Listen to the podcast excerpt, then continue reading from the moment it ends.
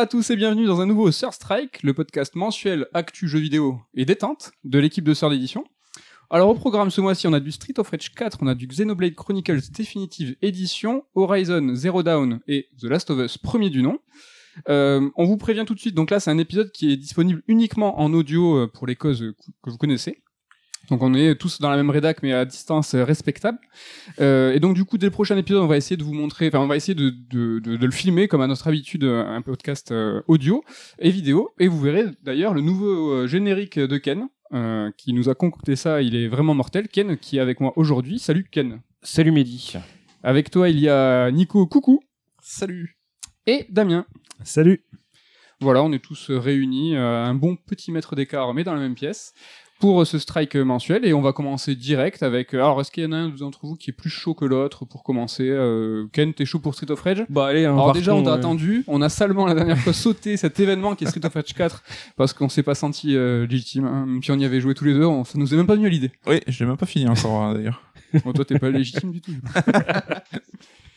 Ken, événement. Euh, gros toi. événement, euh, la sortie de Street of Rage 4, ouais, euh, du coup qui est sorti fin mars, le 30 mars si je dis pas de bêtises. Ah, Ça remonte déjà. Ouais, c'était il y a un mois et des brouettes maintenant. Bon, j'ai passé pas mal de temps sur le jeu, je suis à 120 heures, je crois. Donc 120 heures et Ouais. euh, plusieurs versions du jeu quand même. T'as pas joué sur une seule plateforme, t'as quand même sur- testé. euh, Ouais, j'ai joué sur Steam, sur Switch et sur euh, Xbox. Mais du coup, c'est la version Switch qui tourne le plus parce que bah le portable, hein, comme d'habitude. Surtout que l'avantage de la version Switch, c'est qu'elle est vraiment identique aux autres versions. J'avais une question, c'est important, il y a une version qui est mieux que l'autre euh, Il y a eu un petit retard sur la version Xbox qui avait un patch de retard et qui cassait quand même pas mal le game design du jeu au niveau du système de combo entre autres. Mais euh, sinon, toutes les versions sont strictement identiques. Elles ont les mêmes options graphiques, etc. Euh, C'est c'est le même jeu partout. Donc du coup, la version Switch a cet avantage de pouvoir être jouée partout. Donc c'est la, sur la celle pardon sur lequel je passe le plus de temps. Ok.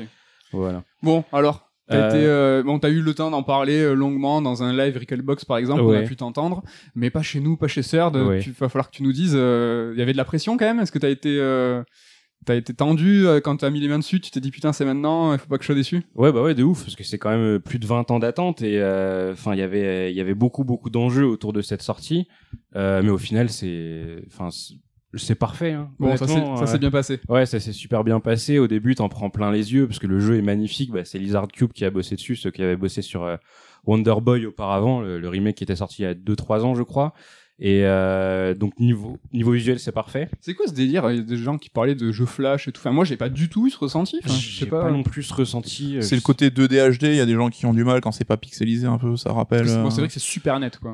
Ouais, ouais, ouais, mais il y en a qui aiment pas trop, c'est vrai que. Euh, Après, ça dépend comment c'est fait, parce qu'on se rappelle par exemple de Super Street Fighter 2 Turbo HD Remix, où les animations elles étaient un peu euh, un peu pétées, c'était pas, ça faisait un peu cheap justement euh, à l'époque. Mais là, je trouve que bah ils ont super bien bossé le truc. Les persos, ils ont beaucoup de frames, donc du coup c'est c'est fluide, c'est naturel. Et euh, non, j'ai à aucun moment été choqué par la, la direction artistique du jeu. Je trouve ça super beau et c'est vrai que ouais, j'ai beaucoup entendu parler aussi des gens se plaindre de ça, de se plaindre des musiques aussi, Ouais. euh, parce que c'était aussi le, le point sur lequel le jeu était fortement attendu. C'était tes craintes aussi. hein. Je m'en souviens qu'avant, euh, quand t'avais pu écouter quelques extraits, t'étais pas entièrement convaincu. C'est vrai que j'étais un petit peu flippé et au final, euh, pareil. Tu euh, peux nous rappeler vite fait. Donc du coup c'est pas forcément que Koshiro. Il y a deux rivières, il y a Non. du monde quoi. Alors Koshiro euh, a fait euh, la musique du premier, enfin une partie de la musique du premier niveau. Euh, menu, il- c'est lui Il a fait les menus aussi, ouais. Après, il y a Motohiro Kawashima de l'autre côté, donc son euh, son compère sur euh, Street of Rage 2 et 3, qui est là aussi. Il y a Yoko Shimomura qui fait une piste qui est géniale euh, contre Shiva, euh, le niveau 6. Et puis la majorité des tracks sont faites par Olivier de Rivière, du coup. Donc on a ce petit côté musique évolutive dans les niveaux. Euh, c'est super bien foutu. T'arrives à des zones, donc du coup il y a un groupe d'ennemis qui arrive. En même temps, la musique elle se met à être beaucoup plus intense. Euh, donc ça te plonge vraiment à l'intérieur du jeu. Je ressens vraiment la différence quand je joue avec le son bas et quand je joue genre avec un casque ou quoi. Il y a l'immersion, c'est pas c'est pas du tout la même. Les musiques elles sont géniales. Il a fait un énorme taf. C'est un peu sa touche ça, la, la musique évolutive. Ouais, ouais, ouais, clairement. Mais ce qui est bien aussi, c'est qu'il a été chopé beaucoup, beaucoup d'influences différentes. Il avait fait un petit, euh, une petite vidéo sur Twitter où il montrait que qu'il était même inspiré, par exemple, de musique de Mylène Farmer. Il y avait du Justice aussi. Il y avait des, des, des groupes, euh, des groupes de rap américains. Il y avait pas mal de trucs différents et ça se sent au niveau du jeu. Tu t'ennuies pas quand t'écoutes les musiques. T'as des trucs différents à chaque fois. Ça reste dans le ton plus école Street of Rage 2 ou c'est quand même quelque chose de nouveau un peu la musique C'est euh quelque chose de différent quand même parce que c'est vrai qu'à l'époque de Street of Rage enfin des trois Street of Rage, Koshiro, il s'inspirait surtout de la musique de club. C'était l'argument principal. Là, il est parti fouiller un petit peu ailleurs. Il y a encore cet héritage musique de club, mais t'as as un petit peu de tout. Donc euh, Tu ouais, sens une rupture, honnêtement. euh, Tu Mm. fermes les yeux, je te dis pas que c'est de Rivière. Si je t'avais montré l'OST, tu te dis, il y, a il y a un truc qui, clo- Ouais. qui cloche. Ouais, Ouais, c'est louche. ouais, ben, enfin, euh, je reconnais pas trop le style de Rivière. Et justement, c'est ça qui est cool, c'est qu'il nous a Ah, vraiment ça fait Street of Rage quand même, il a fait le job. ça Bah en fait non, ça fait même pas Street of Rage, mais Merde. ça fait euh, Ni Street of Rage, ni de Rivière. voilà, c'est ça. c'est qu'en fait, de toute façon, Street of Rage, c'est une série. Les trois épisodes, ils ont trois styles musicaux qui sont quand même assez différents les uns des autres. Euh, et là, du coup, bah, il a encore créé son propre univers musical autour du jeu. Après, c'est ça- une des marques de fabrique de De Rivière aussi de changer de style à chaque, euh, à chaque nouveau jeu. Oui, Si on écoute ses différentes bandes son, euh, c'est vrai qu'on n'a jamais forcément la même esthétique sonore. Donc c'est vrai. Il se fait plaisir là-dessus aussi. C'est vrai que ça faisait des défis un peu à relever pour lui parce qu'on le- on le voit dans les jeux focus, en ambiance et Mm. tout. Quand j'ai entendu l'annonce de Street of Rage, moi ça m'a super étonné quoi. Ouais, mais c'est un fan d'Afex Twin depuis toujours, par exemple, donc il a dans les, les expérimentations plus électroniques. Moi, ça me semblait plutôt naturel. D'accord. Ouais, ça marche super bien au final. Donc euh, ça, c'est les points sur lesquels les gens reviennent le plus, hein, la musique et les graphismes. Mais bon, c'est, je pense, des gens qui s'attendaient vraiment à avoir un jeu Mega Drive au final, ni plus ni moins, avec euh, le Koshiro de l'époque, le Kawashima de l'époque, euh, et encore Mega Drive. Quand je dis Mega Drive, c'est le 1 et le 2, parce que le 3, toujours pareil, les gens veulent pas trop en entendre parler. Et là, au final, le 4, il fait, euh, il, se réinvente. Et je trouve qu'il est euh, dans l'équilibre parfait entre, euh, bah, je suis un quatrième épisode. euh, euh, je m'affranchis de tout ce que le jeu avait fait avant, mais en même temps, j'en garde la, la substantifique moelle, tu vois, tu gardes quand même le principal de Street of Rage, donc l'équilibre, il est, il est parfait. Et euh, Moi j'avais une question justement sur euh, se transcender. Est-ce que le jeu il est moderne? Est-ce que c'est un Street of Rage de l'époque ou est-ce qu'il a il- c'est un jeu de son temps? Ah, parce non, Ouais. vas-y, finis, non, je t'en prie. Est-ce que tu vois Est-ce que du coup il a il y a des petites features, des choses qui font que ah mais non c'est un jeu de 2020, c'est pas un simple rip-off de Street de l'époque? Est-ce que il a su évoluer quoi il a, il a évolué, mais c'est subtil. Disons qu'une personne qui est euh, pas très euh, coutumier du genre euh, va pas trop voir la différence parce que ça reste un gameplay, le gameplay de Street of Rage 2. Et euh, c'est vrai que si tu joues genre tranquillement en appuyant sur les boutons, en te prenant pas trop la tête, tu vois pas trop la différence. Ça reste un jeu qui se claque en 1h20. euh, voilà, c'est un jeu d'arcade. Exactement. Ouais, ils ont voulu, ils ont pas voulu mettre d'éléments RPG, etc. Ils ont pas pu mettre de route alternative, ce qui est un petit peu dommage d'ailleurs. Mais le jeu a vraiment pas eu un gros budget. Je pense qu'ils s'attendaient pas à ce qui marche aussi bien. Euh, et donc euh, tu, ça reste une formule très classique, très Mega Drive justement. Bon, t'as la possibilité de prendre n'importe quel niveau, t'as des sauvegardes qu'il n'y avait pas avant, mais sinon c'est, euh, tu gardes cette racine. Mais après, c'est vrai que l'évolution, elle se fait plus au niveau du gameplay, par exemple, où là c'est complètement différent Oh, de. C'est le cœur du sujet quand même. Voilà, c'est ça. Donc là, c'est Guard Crush qui s'en est occupé, un studio canadien.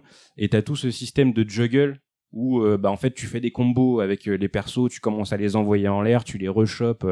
Il y a même des combos infinis. Il y a vraiment toute cette école euh, jeu de combat qui est beaucoup plus présente qu'auparavant. C'est un truc qu'ils avaient essayé d'implémenter dans le 2 et dans le 3, mais c'était euh, c'était c'était vite fait entre guillemets quoi c'était toujours plus un beat'em up qu'un jeu de combat là ils ont réussi à vraiment bien mélanger les deux genres et euh, et je vois des joueurs et moi le premier on demande un mode training pour pouvoir justement taffer euh, les personnages correctement parce que ils sont tellement profonds au final que t'as as besoin de t'entraîner pour vraiment bien Il maîtriser y a un mode versus quand même. Bon, c'est Ouais. de la bidouille, mais euh, pour s'entraîner un, Voilà, un poil, exactement. Ouais. Du coup, les joueurs utilisent le mode versus pour pouvoir. euh, Enfin, il y a un perso qui bouge pas et donc du coup, ils, ils taffent leur combo Ouais, c'est dessus. Ouais. du coup, ça explique pourquoi t'as passé 120 heures sur un jeu qui se boucle en 2 heures. C'est que Voilà, c'est tout le côté, c'est recherche de, de scoring en fait. Et tu vas ça. refaire le jeu dans tous les modes de difficulté. hein. Exactement. Ouais. Donc il y a cinq modes de difficulté et puis t'as tout ce, système de, combos. En fait, au-delà des combos que tu fais sur les ennemis. euh, Il y a ce truc où euh, tu peux euh, faire grandir ton score si jamais tu enchaînes les ennemis très vite et sans te faire frapper et ça rajoute une grosse rejouabilité sur le jeu c'est ça fait partie ça occupe une grande place dans le game design du jeu là où ça peut être un petit peu relou je l'ai vu passer par exemple le Pouillot de Gamecult l'a l'a cité il adore le jeu mais il arrive plus à y jouer parce qu'il a l'impression que si il joue pas avec ce système de scoring il joue mal au jeu c'est un truc que d'ailleurs ça revient un peu sur le sujet du mal joué bien joué Ouais. à, un jeu Finalement. voilà. Et euh, c'est vrai que le jeu, en fait, il a un système de notes. euh, il a ce, ce compteur de combo qui est très gros sur l'écran. Bon, tu peux le virer ou le mettre plus petit, mais de base, il est très gros. Il t'incite quand même. Il t'invite à bien jouer quand même. Voilà, exactement. Et du coup, euh, j'ai vu pas mal de personnes qui s'étaient euh, un peu éloignées du jeu parce qu'il était très éprouvant et qu'ils arrivaient pas juste à jouer en tabassant les ennemis de gauche à droite et que dès qu'ils pétaient leur combo, ils recommençaient le niveau. Il y a, y a ce côté très performance autour du jeu et c'est vrai que moi aussi, au bout de 120 heures, bon, au début, j'étais à fond dedans. Je passais un temps fou à essayer de faire les meilleurs scores, etc. Je le fais encore un peu, mais c'est vrai que des fois, j'ai envie de jouer au jeu, mais je me dis, ouais, tout de suite, j'ai la flemme de, Trop, euh, de- voilà. trop éprouvant peut-être. Voilà, c'est ça, c'est super éprouvant euh, parce que quand tu veux faire des gros scores, faut pas se faire toucher du tout, faut faire zéro erreur. Si tu fais la moindre erreur, tu recommences un niveau qui dure des fois 5-10 Après, tu minutes. joues sérieusement toi quand même. Ouais, voilà, non mais c'est ça. Et y il y a pas mal de gens qui ont du mal à s'affranchir de ce côté, euh, de ce côté très performance du jeu. Et j'ai vu, euh, par exemple, bah, Boulapoire, euh, ancien GK aussi, demander aux développeurs de virer le, le système de notes, enfin qu'on puisse le virer pour justement réussir à profiter du jeu plus en, en dilettante entre guillemets. Ouais. Alors c'est marrant, pour ma part, j'ai parlé de mon expérience, mais ça a été complètement l'inverse. C'est-à-dire que j'ai trouvé le, le jeu, je le trouve dur de base. J'ai commencé en normal, j'ai vraiment buté dessus. Je suis passé en facile, je l'ai fait euh, d'un trait, j'ai apprécié, comme tu dis, le côté dilettante. Ouais. j'ai- kiffé euh, les références aux jeux de combat, tout ça, le, les super graphismes. Je l'ai repris en normal. Là, j'ai recommencé à, à, à buter dessus. Et en fait, c'est quand je me suis intéressé au compteur de combo, que je me suis intéressé au système vraiment de combat, Ouais. que du coup, je l'ai compris et ça m'a permis en fait de, de rendre le jeu plus simple. Oui. Et c'est quand j'ai capté ce système que du coup, euh, tout, s'est découlé.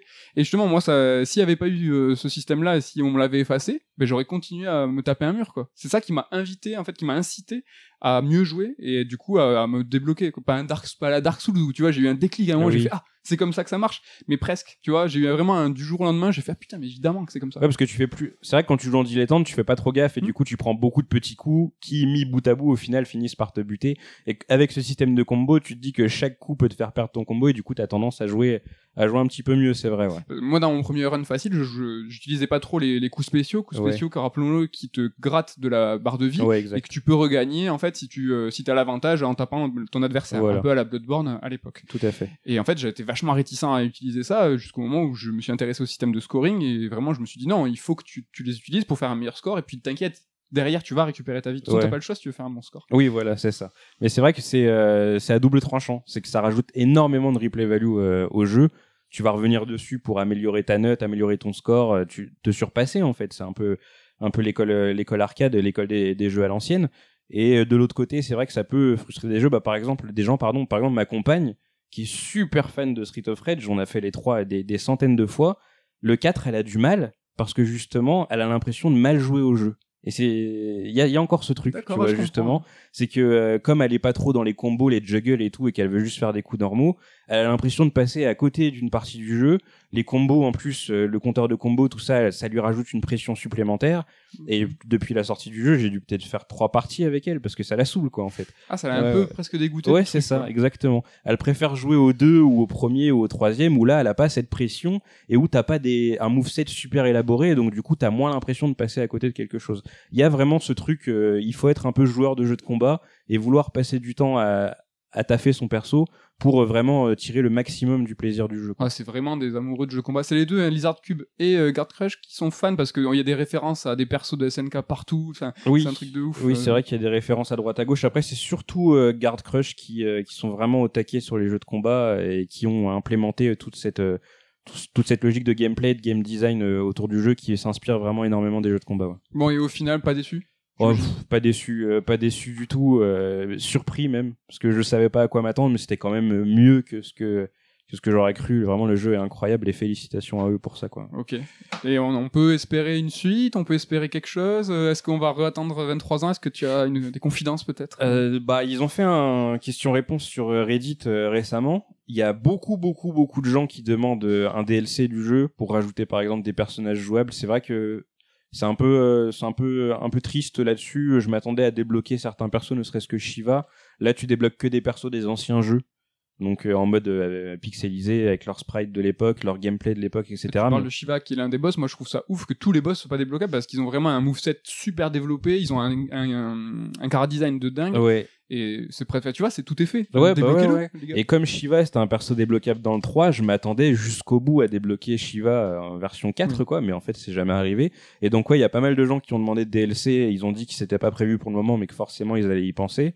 Pour ce qui est d'une suite, euh, je sais pas. C'était une collaboration quand même bien spéciale. Il y avait trois studios à contribution, donc faut que les trois ils aient du temps à nouveau à consacrer à un projet aussi gros. Forcément, l'attente elle sera beaucoup plus élevée. Et c'est vrai que sur cette question de suite, ils avaient tendance, euh, autant les DLC, tu sentais qu'ils avaient envie de le faire et que ça, ça allait forcément arriver. Autant cette histoire de suite, euh, c'était beaucoup plus flou. euh, et t'as même, je sais plus quel développeur qui disait en gros, bah bon courage à ceux qui reprendront le flambeau, quoi. Donc euh, peut-être que ça se fera, mais c'est pas, euh, ça a pas l'air d'être euh, à l'ordre du jour en tout cas. Ok, il faut attendre que les planètes tour- tournent et se alignent à Ah, nouveau. voilà, euh, exactement. Ça arrive. Ah, un petit mot peut-être coucou sur le jeu. Est-ce que toi t'as kiffé? Tu l'as pas fini, mais bon, est-ce que t'as envie d'y retourner euh? Alors je trouvais ça cool, mais c'est vrai que c'est plus un genre de jeu à l'ancienne et j'ai l'impression que c'est plus trop mon délire aujourd'hui quoi. Donc j'ai Hmm. joué, j'ai fait la moitié du jeu, je trouvais ça sympa. Mais je me dis pas putain, j'ai envie d'y rejouer à tout prix. euh. D'accord. T'es pas une école de l'arcade, toi? Je l'ai été, mais je pense que je le suis plus. T'as changé. C'est un joueur Nintendo. c'est J'ai changé. T'as changé. Damien? Moi s'il y a pas de champignons attrapés, tu sais. Ouais, ouais. Il y a des champignons. Tu peux changer, tu sais, tes, ita- tes items de pour la nourriture, mais il y a pas champignons. Non. Il y a ramen si tu veux. Ah, comme dans Dead Cells, où t'as le choix. De... Ouais, Ouais, c'est ça. ouais. Est-ce que Damien, ça te branche? Est-ce que la musique, est-ce que t'as écouté l'OST Non, pas encore. Euh, pour le coup, ça m'intéresse pas mal de l'écouter. Mais par contre, le en lui-même, non, pas du tout. Euh, Street of Rage, oui, ça me fait... J'ai pas joué depuis en fait très très longtemps. Et Ok. comme coucou, c'est vrai que ça me... ça me branche pas plus que ça. Allez, les néo-gamers que nous sommes. Damien, ne lâche pas le micro. On reste avec toi, Damien, au cœur de l'actu, hein, comme euh, d'habitude. Et on va parler. Non, mais là, ce n'est pas ironique. On va parler de Xenoblade Chronicle définitive. Alors, c'est pas ironique, on parle quand même d'un jeu qui est sorti il y a 10 ans. Là. Ouais, mais c'est toute la subtilité de Damien Méchery. On est dans l'actu, on l'est pas, on sait pas, tout a du sens. Qu'est-ce que c'est que, que cette édition?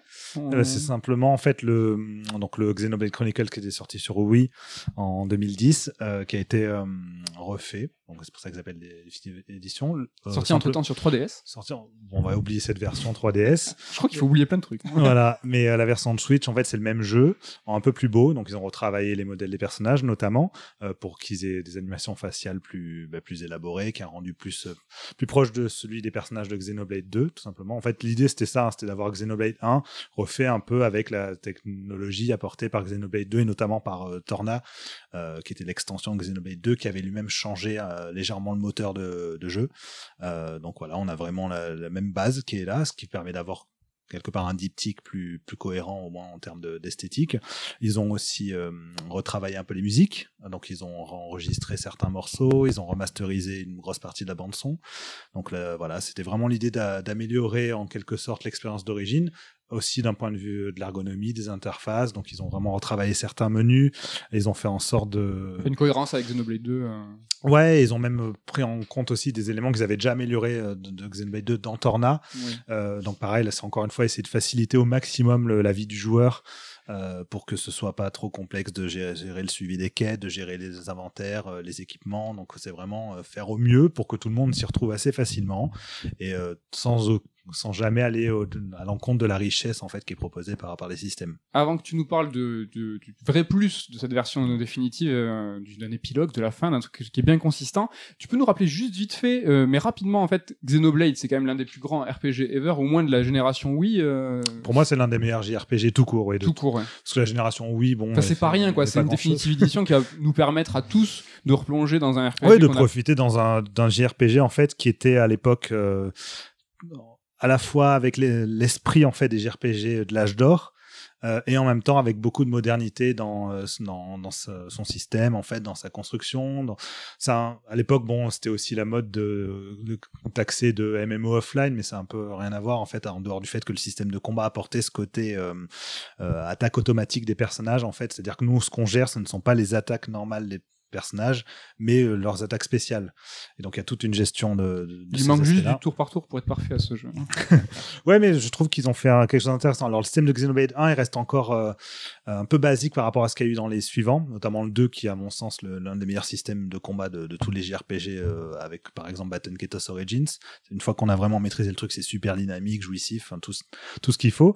Mais, mais cette dynamique, en fait, elle va aussi avec l'approche de l'exploration dans le jeu, c'est-à-dire qu'on est sur un jeu avec des zones très vastes, euh, très denses d'un point de vue du level design, avec beaucoup de jeux sur la verticalité, sur euh, des zones, euh, des recoins à explorer, des objets à récupérer un peu partout, puisqu'on a des petits orbes bleus qui flottent au-dessus du sol et qui sont en fait des objets simplement qu'on peut récupérer. Donc ça incite aussi à les explorer. Et en fait, les combats se font dans la continuité de l'exploration, comme dans FF12 par exemple. C'est-à-dire qu'il n'y a pas de coupure, il n'y a pas d'interruption, on n'a pas d'écran de chargement. Donc c'est euh, toute une philosophie qui qui allait dans le sens de la modernisation du JRPG, mais avec cette approche de la grande aventure euh, à l'ancienne. Le concept du jeu, pour ceux qui ne connaissent pas, en fait, c'est des euh, ces deux titans immenses hein, de plusieurs euh, centaines de kilomètres de haut qui se sont affrontés, qui sont restés figés en fait. Ils vivent euh, enfin, au-dessus d'un océan. Ils sont restés figés dans le temps et au fil des, euh, des, millénaires, il y a des formes de vie qui en sont apparues dessus, notamment des humains. Et nous, on vit en fait au pied de l'un des titans. Euh, et en fait, en gros, toute l'aventure, ça va être de remonter en haut de ce titan et d'aller sur le titan d'en face qui est qui est lui plus mécanique, euh, alors que le nôtre est organique, et euh, il y a justement tout un, toute une guerre entre euh, ce qu'on appelle les mécons, qui sont des espèces d'entités mécaniques, et les humains, et, toutes les races en fait qui vivent aussi sur, sur Bionis, qui est le titan lui plus, plus organique. En tout cas, c'est la bonne occasion pour découvrir ce, ce JRPG de, de, légende, mais pour ceux qui le connaissaient déjà à l'époque, il y a, je crois, c'est pas un petit plus, pas un petit bonus, c'est quelque chose qui est bien consistant, qui est dans cette version définitive, qu'est-ce que c'est? En fait, c'est ça, ils ont rajouté un épilogue, euh, alors qui est assez consistant, oui et non. C'est-à-dire que, par exemple, si on le compare avec Torna, qui était l'extension de Xenoblade 2, euh, l'épilogue rajouté pour Xenoblade 1 est beaucoup plus court. C'était un standalone. Mais voilà, c'est que Torna, en fait, était vraiment une extension payante à part. Là, c'est un bonus rajouté dans le jeu même. Pour ma part, j'ai passé 13 heures dessus, en faisant toutes les quêtes annexes, euh, quasiment. Il m'en restait plus qu'une à terminer. il m'en restait plus qu'une à terminer, mais euh, bon, j'ai tout fait. Donc 13 heures, c'est quand même relativement conséquent hein, pour un simple bonus. C'est ça, c'est sympathique quand même pour les vrais fans qui ont fait les versions, les deux versions. Ils ont même fait la 3DS, ces fans-là. Et tu vois, ils ont quand même un truc de 10 heures.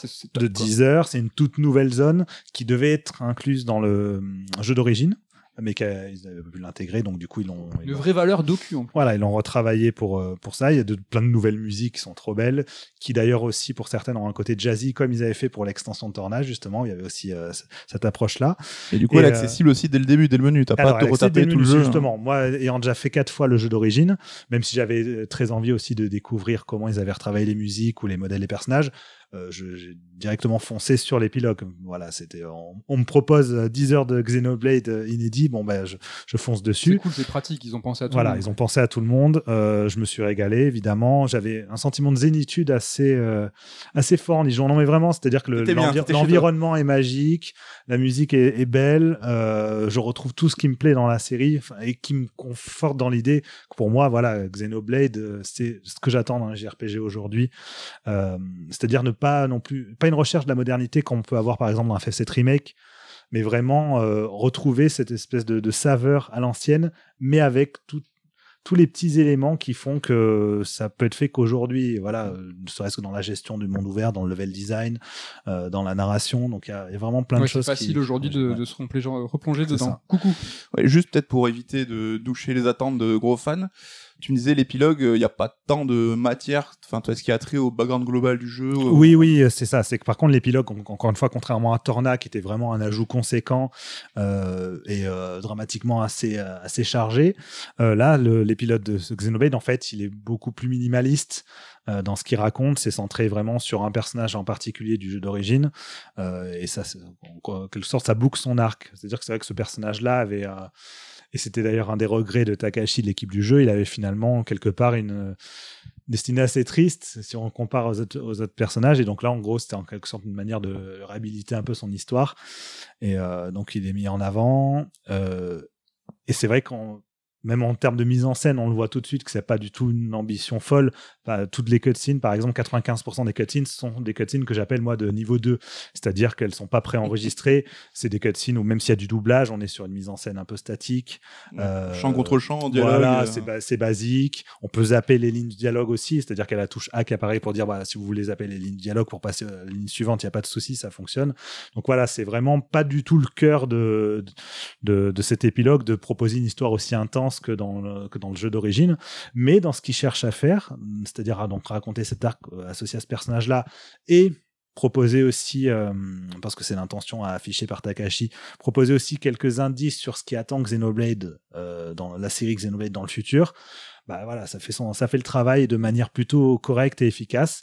Il faut pas en attendre grand chose, notamment sur les sur les annonces par rapport au futur de Xenoblade, vraiment là-dessus, euh, c'est plus de l'ordre de l'indice subtil que du truc explicite. Hein.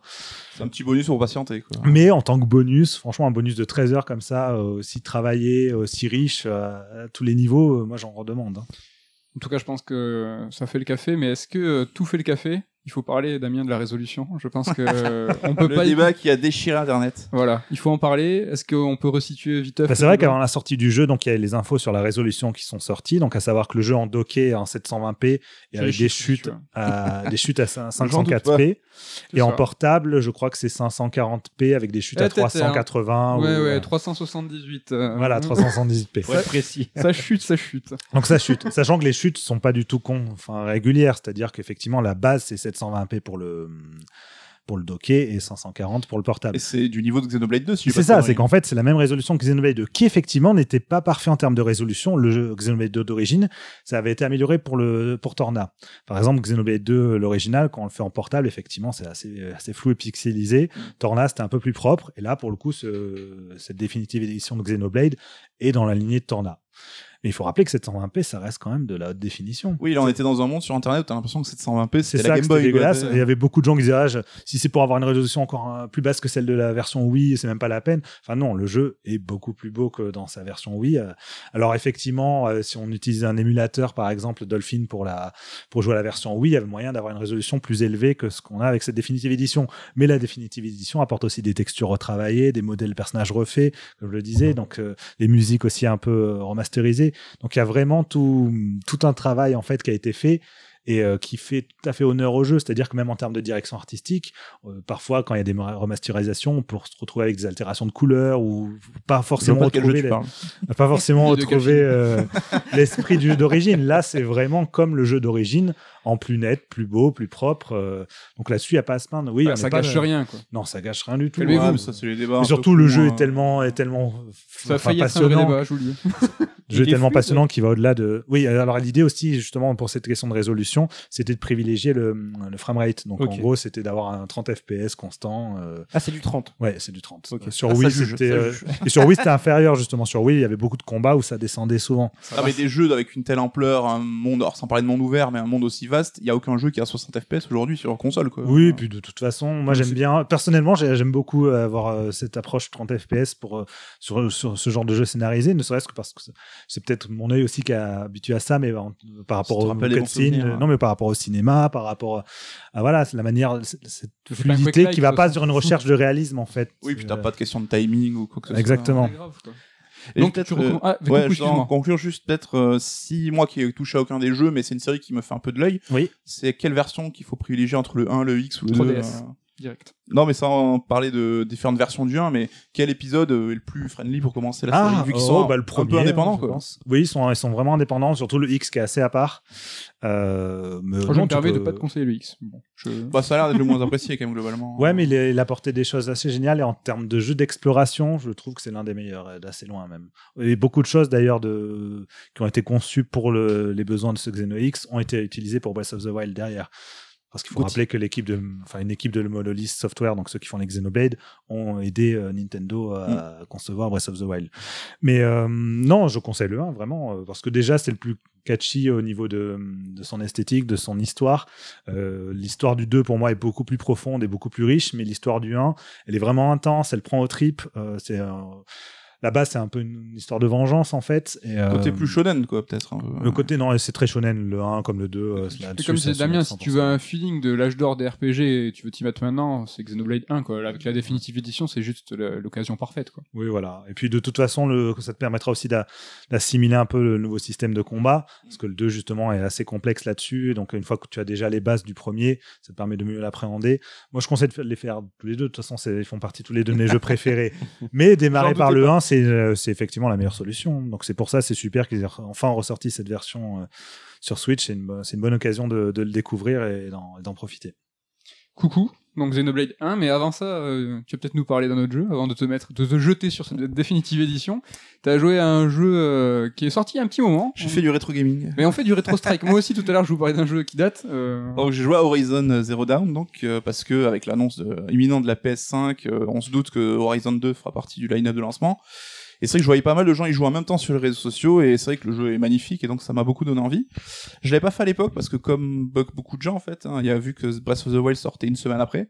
Bah, j'avais plutôt euh, préféré euh, mettre mes efforts sur Breath of the Wild. À l'époque, moi, j'avais essayé de le faire juste après Breath of the Wild et j'avais tenu 5 heures. Ils étaient tellement, tu vois, pas cohérents, mais Mm. il y avait une démarche qui était sensiblement la même. Même si c'était radicalement différent, et ça m'a ça m'a trop coupé. Bah, c'est un peu le souci, bon, ça reste un grand mot, souci, mais c'est un peu le souci avec Horizon, c'est que c'est un très bon jeu monde ouvert, un peu de l'école d'avant, tu vois, ce que Breath of the Wild a balayé et a rendu plus moderne.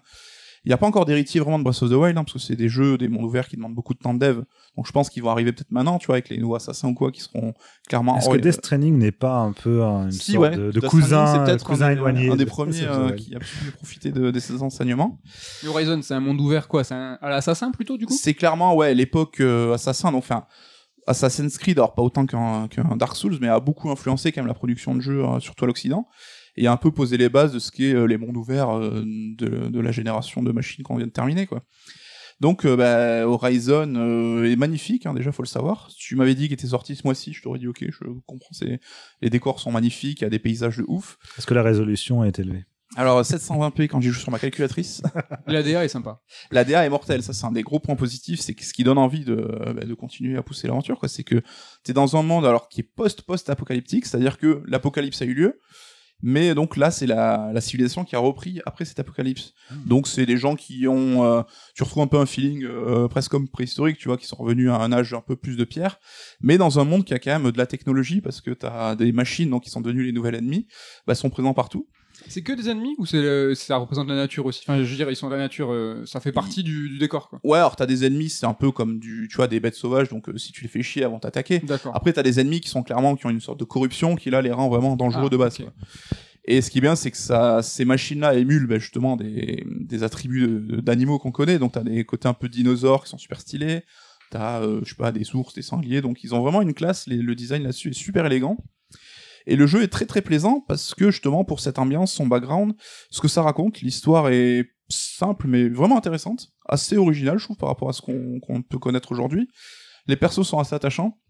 Aloy, donc le personnage principal. Ouais, Aloy, donc qui est une femme en plus pour rien gâcher, qui est super euh, indépendante, qui a un peu d'esprit, qui, qui est vraiment. euh, Elle a un caractère marqué quand même. euh. Ouais, alors c'est Ou pas le caractère le plus incroyablement bien écrit, le personnage le plus incroyablement écrit de l'histoire, mais elle est super euh, sympa à suivre, quoi. C'est, tu t'attaches à elle et tout. Et t'as d'autres persos qui gravitent autour, hein, qui sont aussi intrigants et qui ont leur propre motivation, donc ça c'est plutôt cool. Le jeu un peu vieilli sur les visages, alors ils sont très jolis, mais euh, niveau animation, ça fait un peu figé, c'est un peu dommage. Aussi, tout ce qui est mise en scène, c'est un peu plan-plan, et là aussi, c'est un petit peu de retard là-dessus. Là, tu vois que c'est daté. Donc, tu parlais tout à l'heure de champ contre champ. J'ai pas voulu rebondir Ouais, sur c'est Horizon. clairement euh, le délire là-dessus. T'as pas trop de cinématiques super impressionnantes et, euh, qui, qui vraiment te prend au trip. Après, Guerrilla, c'est un studio qui faisait du FPS avant, donc c'est aussi leur premier Donc, jeu c'est les mecs de Killzone. voilà, vraiment narratif. Et alors, euh, j'ai pas fait le DLC qui est sorti après, mais apparemment, ils avaient déjà fait beaucoup de progrès là-dessus au niveau de la mise en scène, de la gestion des quêtes et tout. Ouais, c'est un DLC qui s'intercale juste avant la fin et qui propose une zone euh, glacée.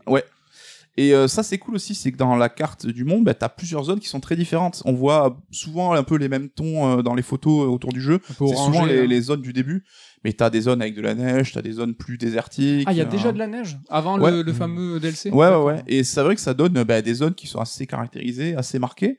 Et du coup, bah, tu as toujours un sentiment de découverte, hein, même au, au fur et à mesure du jeu, quoi. T'as kiffé arpenter toutes ces euh, ambiances en fait. Ouais, alors je l'ai fait, euh, alors sans dire en ligne droite, mais euh, je l'ai fait, j'ai tracé plutôt sur la quête principale. C'est blindé de quête annexe. Il y a quand même pas mal de choses à faire, et c'est en ça que c'est un héritier un peu d'assassin, c'est que tu te retrouves avec euh, des points d'intérêt de partout, euh, des quêtes à faire de partout, des collectibles et tout, donc c'est... euh, à voir si ça fait délirer les gens, c'est- c'est c'est là quoi, donc ça c'est plutôt ouais, cool. hein. dispo quoi. T'as de quoi y passer un gros gros paquet de temps. Et entre temps, on fait quoi? On se bat à l'arc? C'est ça, c'est quoi le corps du gameplay quand même? Ouais, alors c'est un, bah, un jeu d'action, t'as des armes. super hein. méchant alors que dis. En fait, c'est marrant parce qu'ils ont un peu euh, fait des remakes, tu vois, des armes un peu genre fusil à pompe. Bah, t'as une sorte de, Ah ouais? t'as une sorte de fusil à pompe mais un peu primitif. Tu vois, t'as cette touche primitive. Dans Tu peux pas tes- voler les armes des dinosaures, c'est pas ça le gros fusillage Je pensais que Tu peux, euh, si tu les attaques, faire tomber. Genre, ils ont des canons sur le dos, tu peux les faire Ouais. tomber et les utiliser contre eux. Et donc, t'as quand même un panel d'armes assez là aussi euh, original et assez étendu. Donc ça, c'est plutôt cool. Et les combats contre les créatures sont super intéressants. Ils sont pas évidents, même si le jeu est pas ultra dur, mais ça demande quand même. Tu peux pas le faire en no-brainer, tu vois, un peu à l'assassin où tu joues sans réfléchir. Faut quand même, varié, il y a plusieurs possibilités. Ouais, faut être vigilant, faut bien optimiser tes armes. euh, en plus, tu peux aller les faire augmenter de niveau, donc ça c'est cool. Mais euh, c'est les combats contre les humains qui sont vraiment pas terribles en termes Ah. de feedback, en termes de. Death Stranding style un peu. Alors Le- Death Stranding, moi j'étais pas trop de cet avis, mais pour le coup, euh, En fait, ouais, c'est ce que je veux dire, il y a ouais, les ouais. bêtises, il y a les humains. il y a une vraie différence et euh, c'est un peu chiant parce que le, jeu trop souvent je trouve euh, résume ses quêtes en tu vois t'arrives dans une arène à la fin ils disent bah tue tout le monde quoi que ce soit les humains les dinosaures. Trop de quêtes finissent comme ça donc c'est un peu dommage.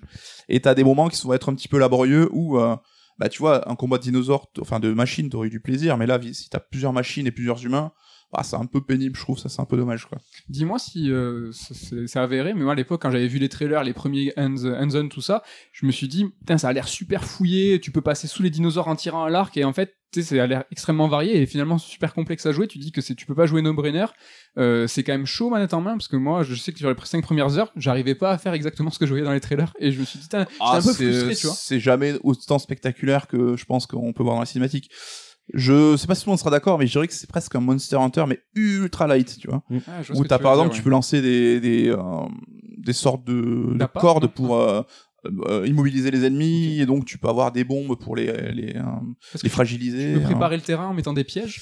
ouais t'as as vraiment tout un côté où il faut tirer profit de l'environnement euh, et donc les armes je trouve permettent justement d'avoir ces différentes approches là quoi Ok, Ken, t'as joué à Horizon toi ou pas Ouais. du tout? Bah, c'était il y a un petit moment, c'était il y a trois ans, je crois. Un petit peu moins. Est-ce que t'en as un souvenir euh, vivace? Euh, pas des masses. Honnêtement. Est-ce que t'avais aimé à l'époque? Euh, bah, en fait, ce que j'ai adoré, c'est les combats contre les monstres. ouais c'est Je, le gros truc je jouais au jeu que pour ça, limite. Et c'est, ils sont d'autant plus cool que ça rend les combats contre les humains encore plus chiants.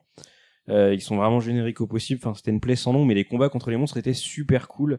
Euh, justement, euh, petit à petit, t'acquiers une certaine dextérité et tu prends de plus en plus de plaisir à, à faire ce que tu veux. Tu te vois évoluer, tu joues de mieux en mieux. Ouais, c'est ça. Ah. Au début, euh, déjà, faut euh, faut le temps de comprendre comment le monstre va réagir, etc. Il faut, au début, tu survis un peu. Hein. Tu Ouais. te dis, je vais essayer de les isoler pour les avoir un par un.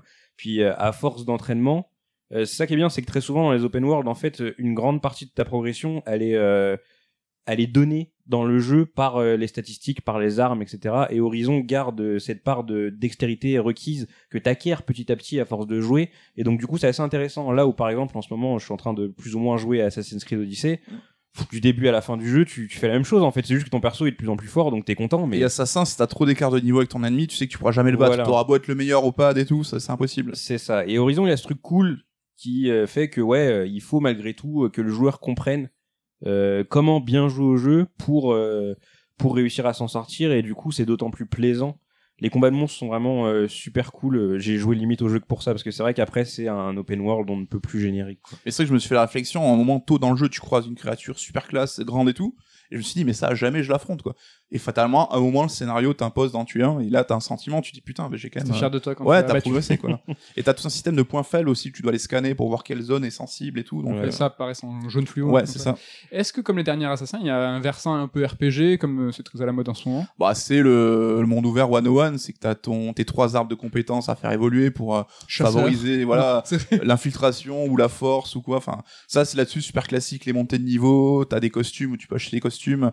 T'as toute cette surcouche qui est pas forcément ultra obligatoire parce que moi je sais que les costumes et tout, je m'en suis un peu battu les couilles. Donc t'as pas ce côté laborieux où tu vas devoir un peu crafter, bosser tout le temps. hein. Tu peux le faire d'une manière assez légère qui est plutôt plaisante, mais il te donne quand même plein plein d'options, un panel d'options assez étendu quoi. Ok, donc bonne expérience et tu t'es- chauffé pour la suite en fait. Ouais, mais euh, je pense que je l'aurais plus apprécié à l'époque. Si j'avais joué à l'époque, je pense que je serais vraiment dithyrambique sur le jeu. Et là, Ah en l'état, je l'ai bien apprécié, mais euh, c'est vrai qu'il y a un peu de temps qui a passé depuis et les- le jeu a un peu évolué entre temps, quoi. Donc, le jeu vidéo. Il n'y a pas d'annonce euh, officielle sur un Horizon 2, mais on est, euh, je sais pas, 99% sûr qu'ils sont sur le coup et que ça Et sera. je pense qu'il sera, il peut être assez grandiose s'ils poursuivent leur, leur effort. hein. Juste, t'attends- quoi d'une suite Là, Bah, d'avoir justement cette influence Breath of the Wild, c'est-à-dire que moins c'est un monde ouvert en GPS où tu suis toujours ton marqueur sans trop regarder le monde, quelque chose de plus organique. plus organique, ouais, que ce soit ben, euh, dans tes mouvements. Là, tu vois, tu peux pas escalader une montagne, quoi. T'es, tu penses aller un chemin, mais t'as une montagne au milieu, tu dois faire tout le tour, un peu l'ancienne. Et aussi, bah, je sais pas, plus de facilité de déplacement. Là, c'est toujours, tu peux euh, pirater des machines pour monter dessus et voyager, mais c'est toujours un peu laborieux. Faudrait quelque chose d'un peu plus. Vu que euh, tout le monde fantasmait sur euh, monter sur le ptérodactyle et voler.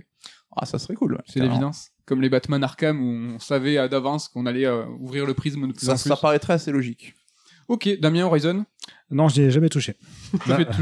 La, direction artistique m'a toujours intrigué, mais Ouais. euh, sans, sans plus. Et ouais, ok, donc euh, peut-être à voir pour la suite. hein, Ouais, on peut-être que si le 2 m'in- m'intéresse plus, peut-être que je partirai sur le 1 d'abord et on verra. Ok, mais je crois que sur le prochain jeu que je vais aborder pour ma part, tu vas pouvoir euh, intervenir. Et c'est notamment parce que j'ai envie qu'il y ait un petit débat au sein de la rédac euh, que j'ai choisi de parler de ce jeu. Donc, euh, t'étais au début de la PS4 coucou avec Horizon, on va sur Play 3, moi avec euh, The Last of Us. Alors comme toi, je me suis auto-chauffé. Pour- les fils de la hype. Voilà, c'est ça, les fils de la hype. euh, je me suis chauffé pour la suite. Euh, j'avais adoré à l'époque le jeu donc de Naughty Dog, euh, mais je l'avais fait qu'une fois. Tu vois, euh, j'avais gardé cette expérience qui était pour moi euh, très coup de poing et je l'avais gardé telle quelle et euh, j'avais envie là de me replonger dedans pour être vraiment au top euh, sur le moindre détail, pouvoir capter tous les clins d'œil euh, de la suite. Et euh, et j'ai re-adoré en fait. Alors j'ai fait sur PlayStation Now. petite parenthèse sur le- l'efficacité du système. Ah ouais? Ouais, je l'ai fait sur PlayStation Now. Donc, euh, alors ça n'a rien à voir en termes de catalogue avec le Game Pass, c'est-à-dire qu'ils sont un peu plus à la masse, bien qu'ils essayent de faire des mises à jour euh, sur le catalogue, le back catalogue assez fréquent. Il y a eu Spider-Man qui a fait parler de lui, ce genre de choses. Mais on n'est pas sur la dernière nouveauté, tout ça. Mais bon, là, tu vois, c'est assez pratique. Last of Us, euh, tu payes 10 balles. euh, je sais, il y a pas trop d'offres de de- d'entrée. en tout cas, moi, je suis pas tombé dessus. Je suis en ADSL, n'importe quoi. Je suis en fibre, mais fibre câblée. C'est-à-dire que j'ai la Play 4. euh, Dans les meilleures configurations, quoi. et j'ai eu aucun lag, aucun ça a marché de ouf. Euh, petit bémol, alors c'est un détail, mais je l'avais jamais entendu. euh, si tu mets pause euh, et que t'attends trop longtemps, ça te déconnecte. Et Ah. c'est vrai que la mise, la, la connexion du PlayStation Now est un petit peu longue. Pour que le setup soit bien tranquille et stable, c'est vrai que ça prend quelques minutes.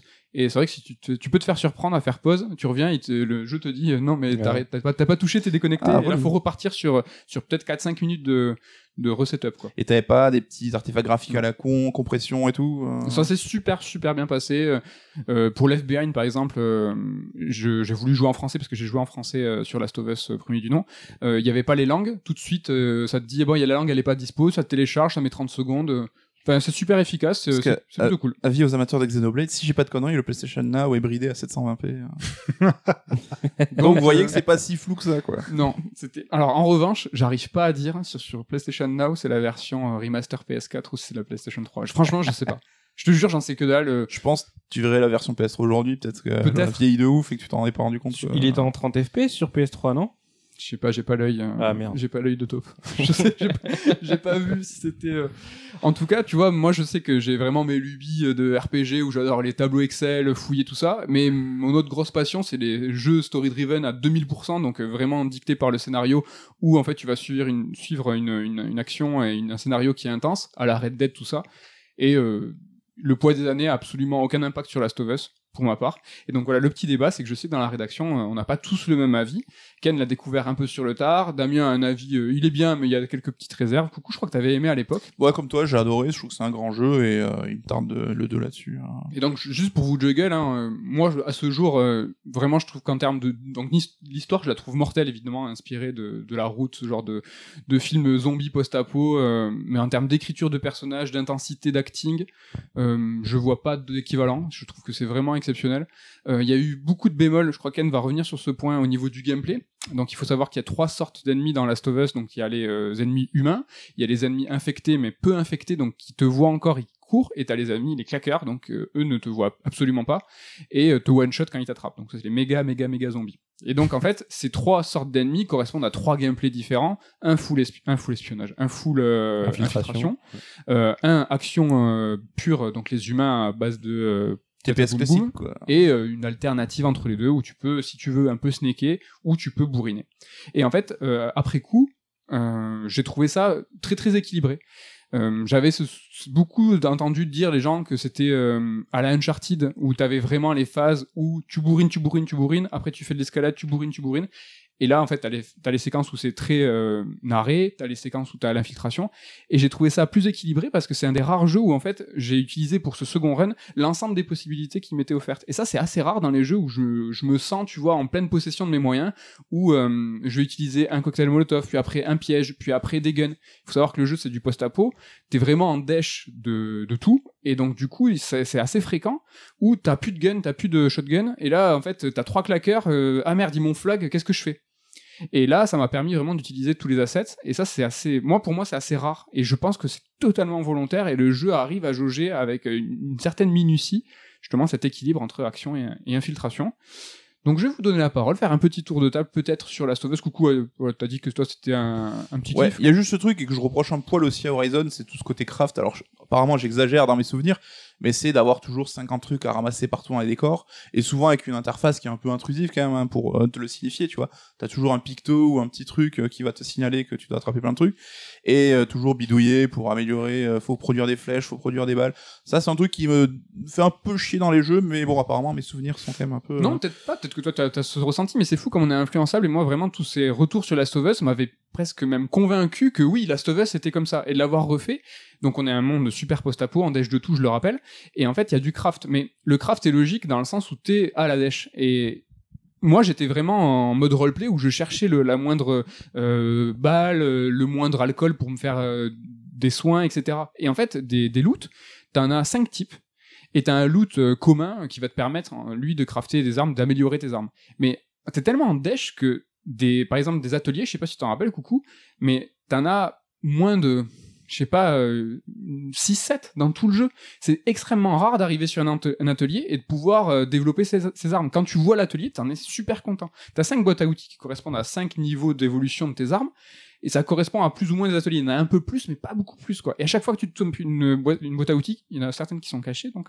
Et donc là, tu tu te trouves sur l'atelier, tu fais putain, enfin, je vais pouvoir augmenter euh, mon arme. Mais tu, tu, tu vas pas ajouter un pistolet laser, quoi. Donc Mm. tu vas ajouter, par exemple, à ton fusil, euh, une balle en plus. Donc euh, tu vas pouvoir tirer deux fois sans recharger. Tu vois, c'est des, vraiment des petites améliorations qui sont super bénéfiques. Mais c'est vrai une que dans le cadre du jeu, ça a peut-être plus de sens que dans Horizon. Enfin, tu vois, une Horizon, fois en jeu, t'en as les bienfaits immédiatement. Mm. Le loot aussi.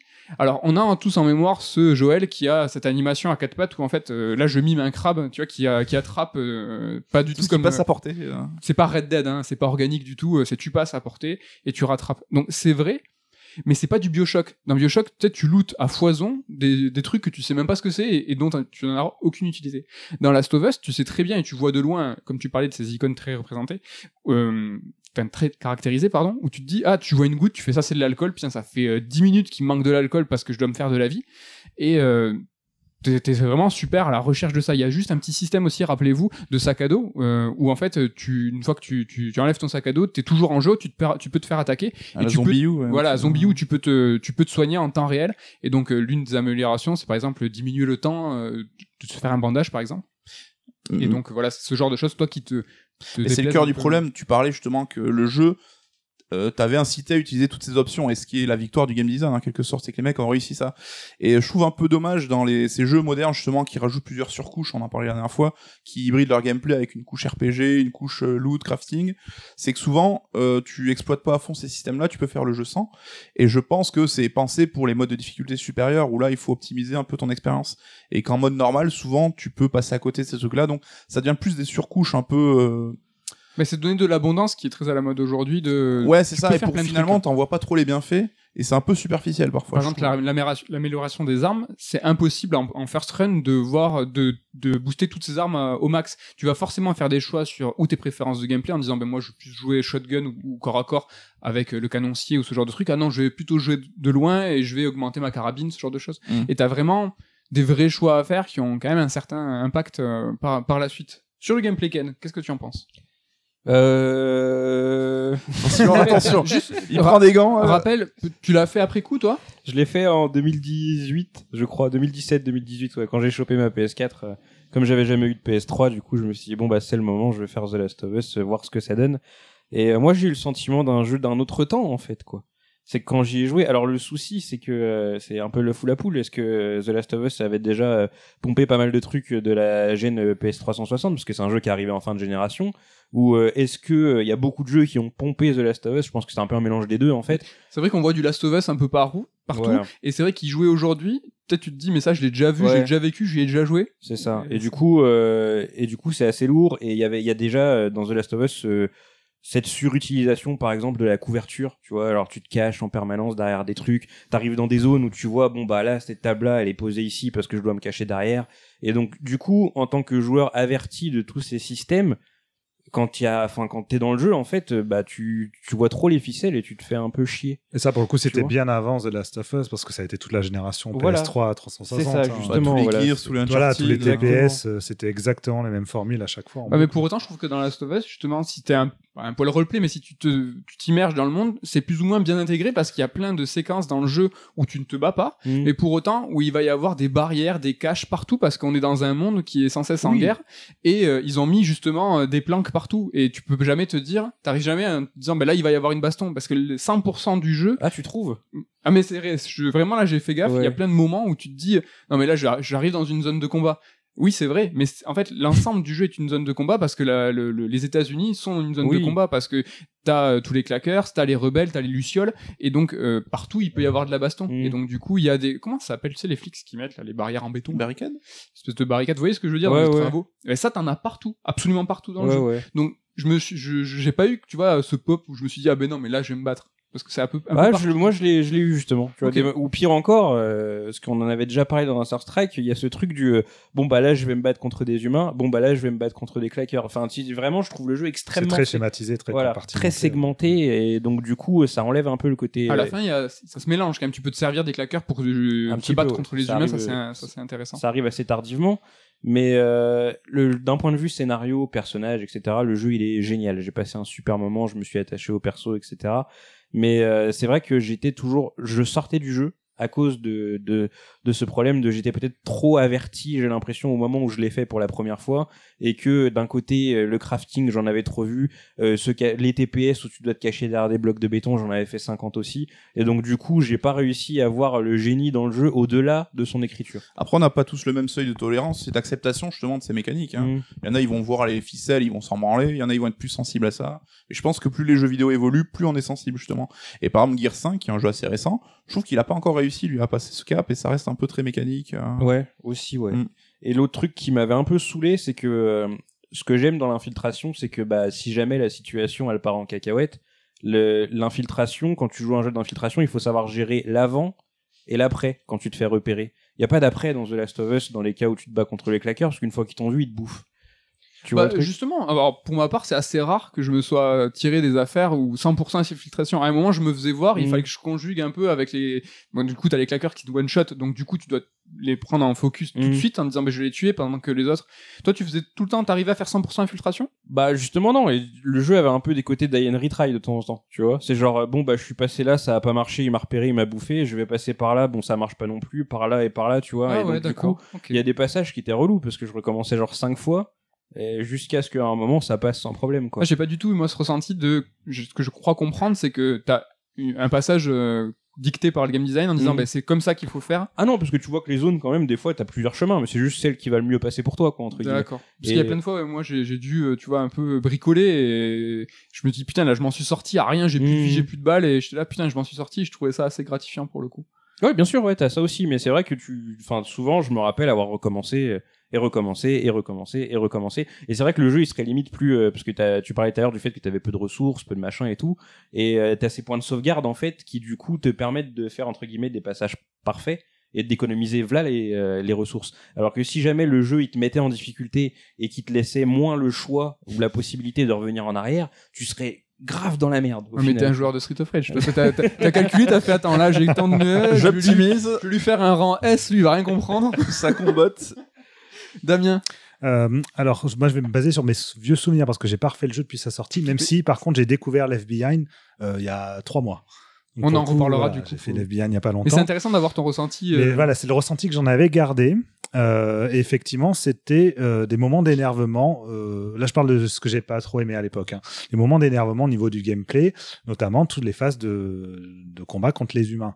Parce que moi, j'avais l'impression de retrouver ce qui m'énervait dans l'Uncharted. Alors, à une échelle différente et dans un contexte différent, mais cette espèce de vague d'ennemis, d'humains qui, qui, fait, qui donne un côté one man army, qui dans Uncharted Bon, on peut passer parce que c'est tellement absurde de toute façon que ok, mais que dans un contexte aussi qui se veut aussi réaliste, viscéral que The Last of Us, n'a pour moi aucun sens en fait. Qu'on se retrouve seul à tuer des dizaines et des dizaines et des dizaines d'humains.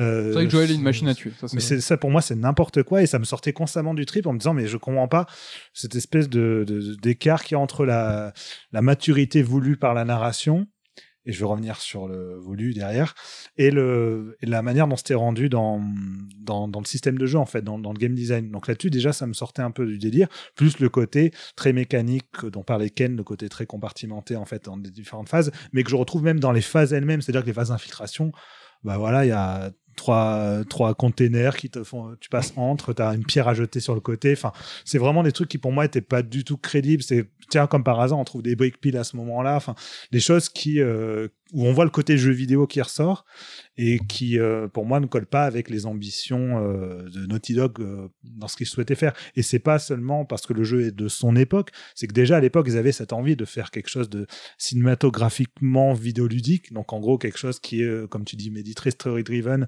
et où il y a un côté presque organique dans euh, voilà l'enchaînement mise en scène on joue euh, sans transition quelque chose de très de très marqué Attends, juste pour revenir à ce que Oui. tu dis, moi je suis entièrement d'accord avec toi, mais en rappelons quand même que Naughty Dog c'est un studio first party de Sony Oui. et c'est l'une des, des figures de proue euh, du constructeur. Enfin, Last of Us, c'était, euh, ça a été un succès de ouf. Ils sont quand même des entre guillemets, hein, je suis d'accord.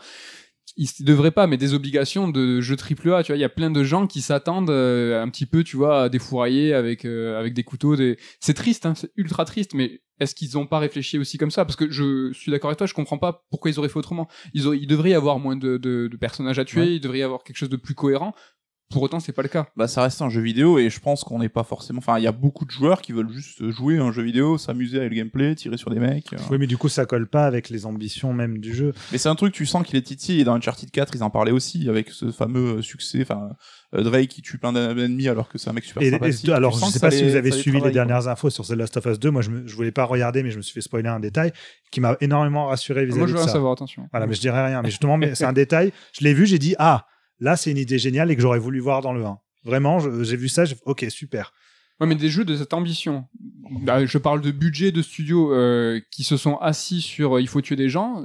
Il y en a très peu. Même Death Stranding euh, l'a pas fait. Il y a des, euh, des mules, il y a, y a un côté un petit peu arme létale, non létale. Il y a des guns. Tu vois, il, il- des vraiment des jeux hyper extrêmes. Red Dead, il y a, il y a quand même quelques fusillades. Oui, mais la- a dans, Death- Stranding, elles sont pas très nombreuses les fusillades. C'est encore différent. Alors, méfie-toi dans Last of Us, il n'y en a pas beaucoup. Des vrais bastons contre des humains only, tu vois, où, t'es, où tu, dois, tu dois les tuer avec des guns. Il y en a pas tant que ça. Il y a la scène finale qui est marquante à l'hôpital, Ouais. mais il y en a pas tant que ça. Alors, en tout cas, les, si on n'a pas tant que ça, les le peu qu'il y avait à chaque fois me sortaient un peu du. Mais tu- bah, vous voyez ce que je veux dire c'est des compromis après entre vision d'auteur, je suis sûr, Naughty Dog, ils- évidemment, ils ont envie qu'il y ait moins de ça, et tout. c'est là où je Et le en côté jeu vidéo grand public qui doit contenter euh, oui, le mais maximum ça, de joueurs. c'est bizarre de dire ça alors qu'ils ont quand même fait euh, bah, pour l'instant 5 jeux euh, qui sont complètement dans ce délire-là. C'est-à-dire Ouais. que ouais, ouais, je vais refaire autre chose, Oui, mais mais font que ça quand Je même. trouve que tu vois déjà la différence entre Uncharted 4 et les trois premiers. Où moi Oui, j'ai vu vraiment la différence, c'est pour ça que le 4 c'est peut-être celui que je préfère. Tu sens qu'il y a une maturité qui, enfin eux-mêmes évoluent et euh, imaginent Ça, euh, au fur et à mesure le jeu vidéo de demain. Et c'est sûr qu'Uncharted 4 a bien bénéficié aussi de ce qui a été fait sur The Last of Us. hein, ça, Et je pense que la of Us 2, on en reparlera dans un mois ou deux, mais je pense qu'ils sont encore plus allés vers ce. The Last of Us 2 a l'air de beaucoup plus réfléchir sur euh, justement les implications euh, Oui. que tu peux avoir en tant, en tant que joueur. Donc ça, ça, ça peut être intéressant. Après, juste pour en finir sur The Last of Us, euh, c'est qu'aussi même en termes d'histoire, j'ai jamais compris en fait l'en- l'engouement euh, autour de ce jeu. C'est-à-dire que je l'aime bien.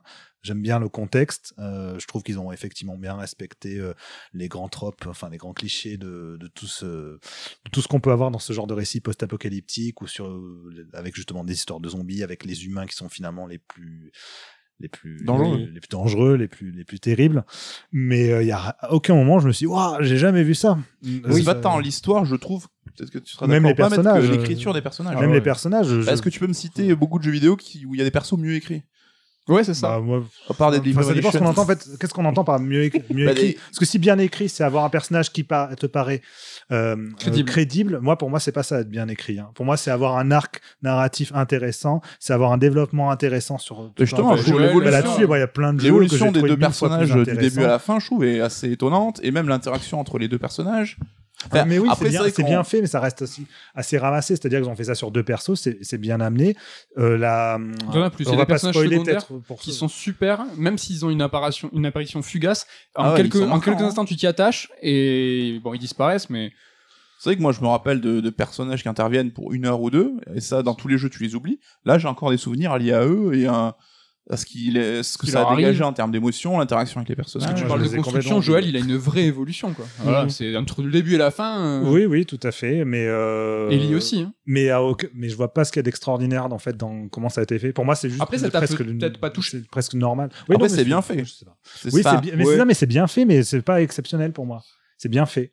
C'est bien fait. Je trouve ça bien écrit. Je vais pas reprocher l'écriture ou quoi au C'est déjà bien. Et dans le jeu vidéo, Et ce qui m'a énervé, c'est est, qu'en plus euh, on a presque occulté. des- encore une fois dans la même euh, dans la même dynamique que les, les phases de, de tir en fait qui m'ont sorti du délire. Mhm. Il y a plein de moments, euh, notamment dans le dernier tiers du jeu, où pour moi la narration prend des euh, en fait fait des euh, pas des sorties de route, mais des, des raccourcis qui euh, sont indignes en fait de encore une fois la maturité qui va l'amener et des trucs qui sont pas crédibles une seule seconde et même à la toute fin. Enfin le j'ai pas envie de spoiler pour ceux qui n'auraient pas fait le jeu mais moi ce qui se passe à l'hôpital une fois qu'on part de l'hôpital à la fin euh, qu'on prend l'ascenseur c'est- enfin je, je passes ça ridicule tu t'en souviens pas. C'est juste après. oui mais juste- justement c'est le fait qu'on sort de l'ascenseur qui est-ce qu'on voit enfin tu vois c'est ce genre de truc moi j'étais genre mais non c'est vraiment les, les, le, le nanar hollywoodien de base quoi où t'as t'as, t'as des, des personnages qui ont rien à faire là qui apparaissent euh, au gré de- des envies des scénaristes et c'est Je le trouve euh, très dur. quand Ouais, même. tu chipotes. hein, parce que là, cette scène, justement, à la fin de l'ascenseur, euh, ça, ça dure autant 10 secondes. Et c'est pas très grave. Le, la fin, c'est le choix de Joël. C'est ça qui oui est ça c'est très bien et encore une fois Bah j'avais trouvé ça qui j'avais très très bien mais euh, pareil je me suis pas dit ouais j'ai jamais vu ça c'était pour moi euh, Enfin, c'est une ambiguïté. En fait, euh, il y a une- ça apporte- ce qui avait surpris beaucoup de gens à l'époque, c'est que ça apportait une ambiguïté qu'on retrouvait effectivement rarement dans les jeux AAA. Bah, le héros de vidéo, t'attends pas forcément ça. Tu viens de Mais me bon. dire que c'est très rare. Oui, mais dans les jeux AAA occidentaux, tu vois. Et nous, je veux dire, nous qui sommes fans, par exemple, bah, de JRPG ou des trucs comme ça, ce type d'histoire-là, pour moi, c'est. ça Ah, mais ça- Après, moi, ça- le débat, ça a jamais été, euh, c'est, ça a été jamais, c'est du jamais vu, tu vois. C'est que c'est bien fait et c'est très bien fait. Oui, mais là, je parlais pas par rapport à vos avis à vous, mais plus par rapport à l'aura qui tourne autour de The Last of Us. C'est-à-dire, c'est vraiment le jeu qui a, euh, euh, qui a cassé des mâchoires à plein de gens. Ah, c'est extraordinaire, j'ai jamais vu ça, c'est fou. Et pour moi, bah, c'est un aspect que j'ai jamais compris. Ouais, le jeu soit très bien, élève, et quoi. voilà. C'est Ouais, mais que- je veux pas épiloguer parce que c'est vrai qu'on a une émission à dérouler après. Mais la nuance que tu dis entre bien écrit et crédible, et c'est dur de mettre des mots là-dessus. Si tu prends par exemple Joël et tu prends un héros de JRPG qu'on adore, il y a des JRPG qui, ont- qui sont super bien écrits où tu te dis leur arc narratif est mortel, leur construction est mortelle, mais le mec, s'il était en face de moi, j'y croirais pas. Personne parle Mais comme oui, ça, personne mais- bien comme sûr, ça. mais- Joël, Mais c'est parce que j'y c'est crois pas, à c'est pas l'idée. 2000%.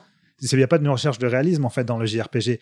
Là, c'est vrai que dans la recherche de réalisme, c'est bien fait. Ils ont, c'est bien, c'est bien joué, c'est bien écrit. On est d'accord. Mais, un euh, c'est réducteur pas que impressionnant. de dire que ce soit qu'une recherche de réalisme. Euh, C'est-à-dire? Mais c'est pas parce qu'ils ont fait que le rechercher euh, le réalisme que c'est amoindri. C'est juste bien, c'est aussi bien fait, bien construit, bien écrit.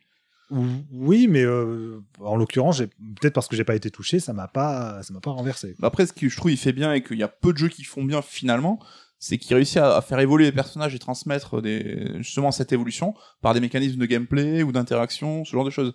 C'est vrai que souvent les jeux, t'as la partie jeu et la partie scénar qui sont presque Ouais. compartimentés et isolés les unes des autres, tu vois. Il y a quelques surprises dans le gameplay qui sont intéressantes, c'est vrai.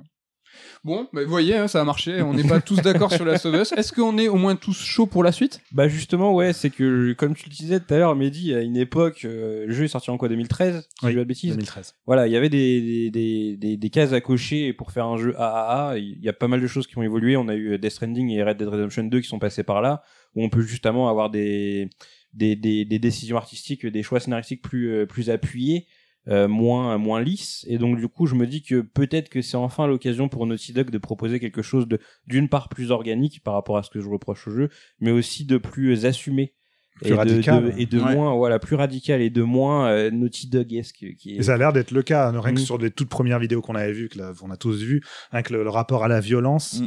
euh, a, a l'air vach- enfin, Ouais. vachement plus poussé. Mais je pense que les mentalités ont évolué et aujourd'hui, comme tu l'as dit Ken, des jeux radicaux comme des Stranding ou quoi, ils pouvaient pas exister il y a quelques Ouais. années. Et Naughty Dog, ça va être leur premier pas dans cette euh, nouvelle ère où on leur permet de faire des choix qu'on leur permettait peut-être Ouais. pas avant. C'est là qu'on va voir si effectivement ils avaient bien des volontés de Ouais. D'apporter autre chose Et que la pour, soupe habituelle. pour clore ce tour de strike hein, qui est assez euh, massif, moi je vous encourage, je vous invite vraiment à faire euh, le, le DLC euh, The, The Last Behind qui est vraiment, moi je trouve exceptionnel en termes de, de mariage, de gameplay, de thématique et de narration. Là encore une fois, j'attends un équivalent parce que je trouve ça mortel, l'écriture Juste de- très chouette. des deux. non, il y a des séquences de gameplay, ils sont ouf. Ah bon? On en parlera en off, mais non, là on va pas, on va pas développer plus, mais c'est marrant parce que quand on te demande des équivalents, tu n'en cites jamais. Alors on va passer à un autre truc qui s'appelle les vrais débats, bien que ça en était déjà un.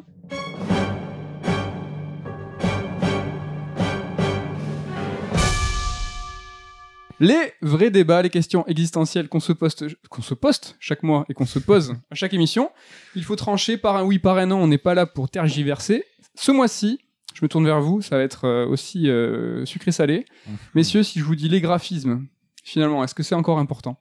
Il y a quelques jours, euh, Epic a dévoilé euh, l'Unreal Engine 5, donc avec une démo euh, donc euh, in-engine, hein, euh, donc non jouable, mais c'était derrière un, un, un, perso- un- un développeur qui jouait. Ça tournait sur Play 5, on sait que ça tournait aussi sur Xbox euh, Series X. Euh, c'est un moteur de son qui se... Ouais, je me mélange, j'arrive pas. Vous voyez que je galère. hein. J'arrive pas, c'est que le début. La Xbox. On sait que c'est un moteur qui est voué à être développé et déployé absolument partout, du mobile, euh, voilà, c'est l'Unreal. Euh, donc on a l'Unreal, la- les trucs beaux, la folie euh, des graphismes, et en face, on a quelqu'un qui est aussi taulier dans le genre, c'est Nintendo, la Switch, qui ne vise pas forcément à, voir plus loin, parce que ben, ils en vendent des caisses. Et la place des graphismes aujourd'hui, est-ce que c'est encore important? Est-ce que c'est un facteur d'achat? Est-ce que on pourrait se dire que non finalement. Les Switch, euh, ils vendent, euh, ils vendent à tort et à travers avec des jeux qui sont en résolution 378p. et pour autant, pour autant, ça vend et ça marche et personne ne s'en offusque, bien que les gros tendus sur euh, Xeno. Qu'est-ce que vous en pensez? Est-ce que c'est, c'est un vrai débat C'est les graphismes. hein? Bah, je vais faire une réponse pas tranchée comme tu ne l'attends pas. Putain, mais c'est pas possible. Tu peux pas. Non mais c'est, on peut pas opposer euh, graphisme ou pas graphisme. Tu vois, c'est pas je m'en fous ou euh, je pense qu'à ça. Je, pour moi, un jeu plus il est beau, mieux c'est. Alors, je vais pas cracher dessus. Mais euh, c'est pas qu'un jeu soit moche ou moins beau que d'autres que ça le rend pas intéressant. Quoi. Et Est-ce que c'est encore important? C'est important. Après, on a quand même, même sur les machines comme la Switch, la moins puissante du marché, on a quand même une puissance qui est quand même pas dégueu. Tu vois des Mario Kart, des Mario, enfin dans les styles cartoon. Je trouve la Switch c'est quand même super joli. Hein. Mario Galaxy, euh, Mario Galaxy, oui c'est ça. Sur On a- Switch Ouais. Odyssey, Non, Odyssey. Mario Odyssey, putain. Xbox Series X. Même sur les machines. tu vois, c'est plus comme à l'époque où t'avais vraiment un décalage, par exemple, avec les portables et tout. Aujourd'hui, même le jeu le plus moche, il est quand même pas dégueulasse. Quoi. Bah, je t'arrête, justement, j'ai fait un parallèle dès le début avec euh, l'Unreal Engine 5. Tu vois la démo, tu vois la Switch, il commence à y avoir un gap. Je vais me faire provocateur. Il y a déjà un gap euh, depuis un bail. Non, hein. mais Tu là, il prends à un avoir, Uncharted euh, 4 ou God of War. euh, Oui, oui, Donc tu, as, tu abondes, hein, du coup. Il y a un gap, mais ça veut pas c'est dire pas- que c'est moche pour autant euh, sur la Switch. Mais est-ce que c'est pas frustrant peut-être se dire que le prochain, peut-être Metroid Prime, euh, il va être sur Switch? Tu te dis mais pourquoi il est sur Switch? S'il avait été sur euh, Xbox ou PS5, on aurait eu un Metroid Prime, mais tu vois, de psychopathe euh, dans une. S'ils avaient réussi à le programmer aussi bien qu'ils le reprogrammeront sur Switch, c'est le même débat avec Xenoblade quand il était sorti sur Wii. Non mais le jeu était sorti sur Wii à l'époque, c'était la génération PS3. Tu compares FF13 avec Xenoblade, effectivement, on met genre un screenshot euh, côte à côte. FF13 paraît mille fois plus beau. En vrai, c'est pas du tout le cas pour diverses raisons et notamment euh, Xenoblade n'aurait jamais pu exister sur PS3 avec l'ambition qu'il avait en termes de, de monde ouvert. Et justement on le voit avec FF13 qui était ultra cloisonné et ils ne pouvaient pas faire autrement.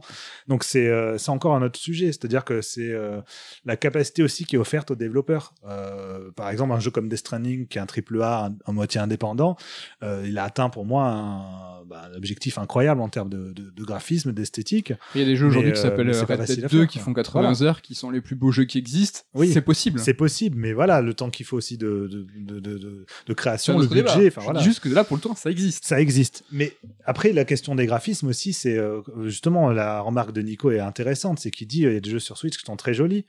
En fait, il faut savoir de quoi on parle quand on dit graphisme. Si c'est encore une fois cette recherche de réalisme, alors oui, on peut avoir un personnage comme Joël qui est très bien écrit, qui est réaliste, crédible. Mais euh, les graphismes, ça va être la même chose. C'est-à-dire qu'on va mais Death avoir. Stranding, c'est pas du tout. euh, par exemple, c'est pas forcément réaliste. Tu vois. Tu trouves pas ça réaliste, Death Stranding? Bah, les bêtises. euh, Je parle réaliste en termes de représentation visuelle. Les personnages, euh, c'est parmi les. Je sais pas, le dernier Guilty Gear. dans le jeu vidéo. C'est pas réaliste, pourtant c'est le dernier Guilty Gear. Oui. C'est sublime. euh, Voilà, c'est ça. Donc c'est là où je voulais en venir. C'est qu'il peut y avoir des jeux qui cherchent pas du tout le, le réalisme et qui peuvent être Ça très beaux. pas sur En Switch. fait, c'est une question de direction artistique. Ça se compte pas, Guilty Gear. Voilà, c'est ça. Voilà, c'est ça que je veux dire. Non, mais soit, enfin, Bah, ça pour dépend, le débat, ça- Zelda Breath of the Wild est quand même très beau. Voilà, exactement. Ouais, mais non, alors, Voilà, alors, alors, pour, pour savoir des- tous nos attentes. Pour des procès d'intention qu'il y a eu, euh, tu vois, sur des textures ou des. Enfin, Breath of the Wild, aujourd'hui, tu te Oui, c'est au-delà de la euh, technique, c'est une il question est de beau, il est direction pas artistique en fait. techniquement impressionnant, mais Le jeu, en- si à partir du moment où en fait la technique est au service de la direction artistique et donc respecte la direction artistique, ça peut être très beau. Il n'y a pas besoin de Voilà. plus en Mais fait. je suis après on est- encore je vous le répète je C'est veux un vrai débat. c'est un vrai débat Ah oui, donc oui, c'est c'est forcément euh, un peu con C'est je vois que vous moi, je trouve- euh, les gars euh, ça a marché mais imagine-toi deux secondes Breath of the Wild mais c'est Horizon Bah, Horizon 2 sera bien plus beau que Breath of the Wild non non 2, non c'est mais réponds à ma question là Non, non, c'est mais Horizon À 1. choisir, c'est ce que je dis, c'est qu'à choisir, évidemment, je préférerais que Zelda soit le plus beau possible. Mais j'ai pas le choix, c'est comme ça. Et ça m'empêchera pas de trouver le jeu exceptionnel. tu vois. Oui. Ok. Et donc c'est important, mais c'est pas tout. Après, pour les joueurs d'aujourd'hui, je pense que ça, ça l'est toujours. Ça dépend justement. Tu parles des consoles Nintendo qui sont très bien, mais c'est pas forcément le même public que ceux qui achètent euh, en majorité Ouais. hein, les jeux, les consoles euh, PlayStation et Xbox. Et euh, après, je sais Ah, je pas. pourrais aller sur un chemin qui me plaît, tu sais là. Perso, je trouve que les gaps entre chaque génération de consoles sont moins évidents plus les années passent. Quand on compare par exemple le gap qu'il y a entre la PS2 et la PS3, pour moi il est beaucoup plus important que celui qui est entre la PS3 et la PS4 et maintenant entre la PS4 et la PS5. Oui, il faut se, on n'aura plus de claques graphiques. Voilà, c'est qu'on a atteint vraiment une sorte de. Enfin, on n'a pas atteint, ça va Euh, toujours évoluer, mais euh, ouais.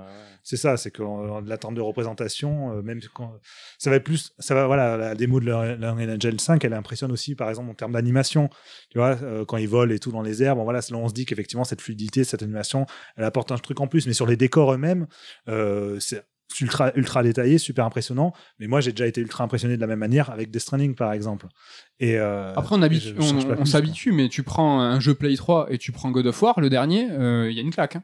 Euh, là, entre Ouais, c'est- rétrospectivement, c'est rétrospectivement, tu Ouais. peux regarder, et là, c'est une gifle. C'est juste qu'on s'habitue aux générations actuelles, et donc on se dit, ah ouais, il y a putain de claques, mais moi, je suis c'est pas trop d'accord. Très impressionnants, mettent plus de temps à arriver. quoi. C'est plus la transition en elle-même et pas aussi brutale.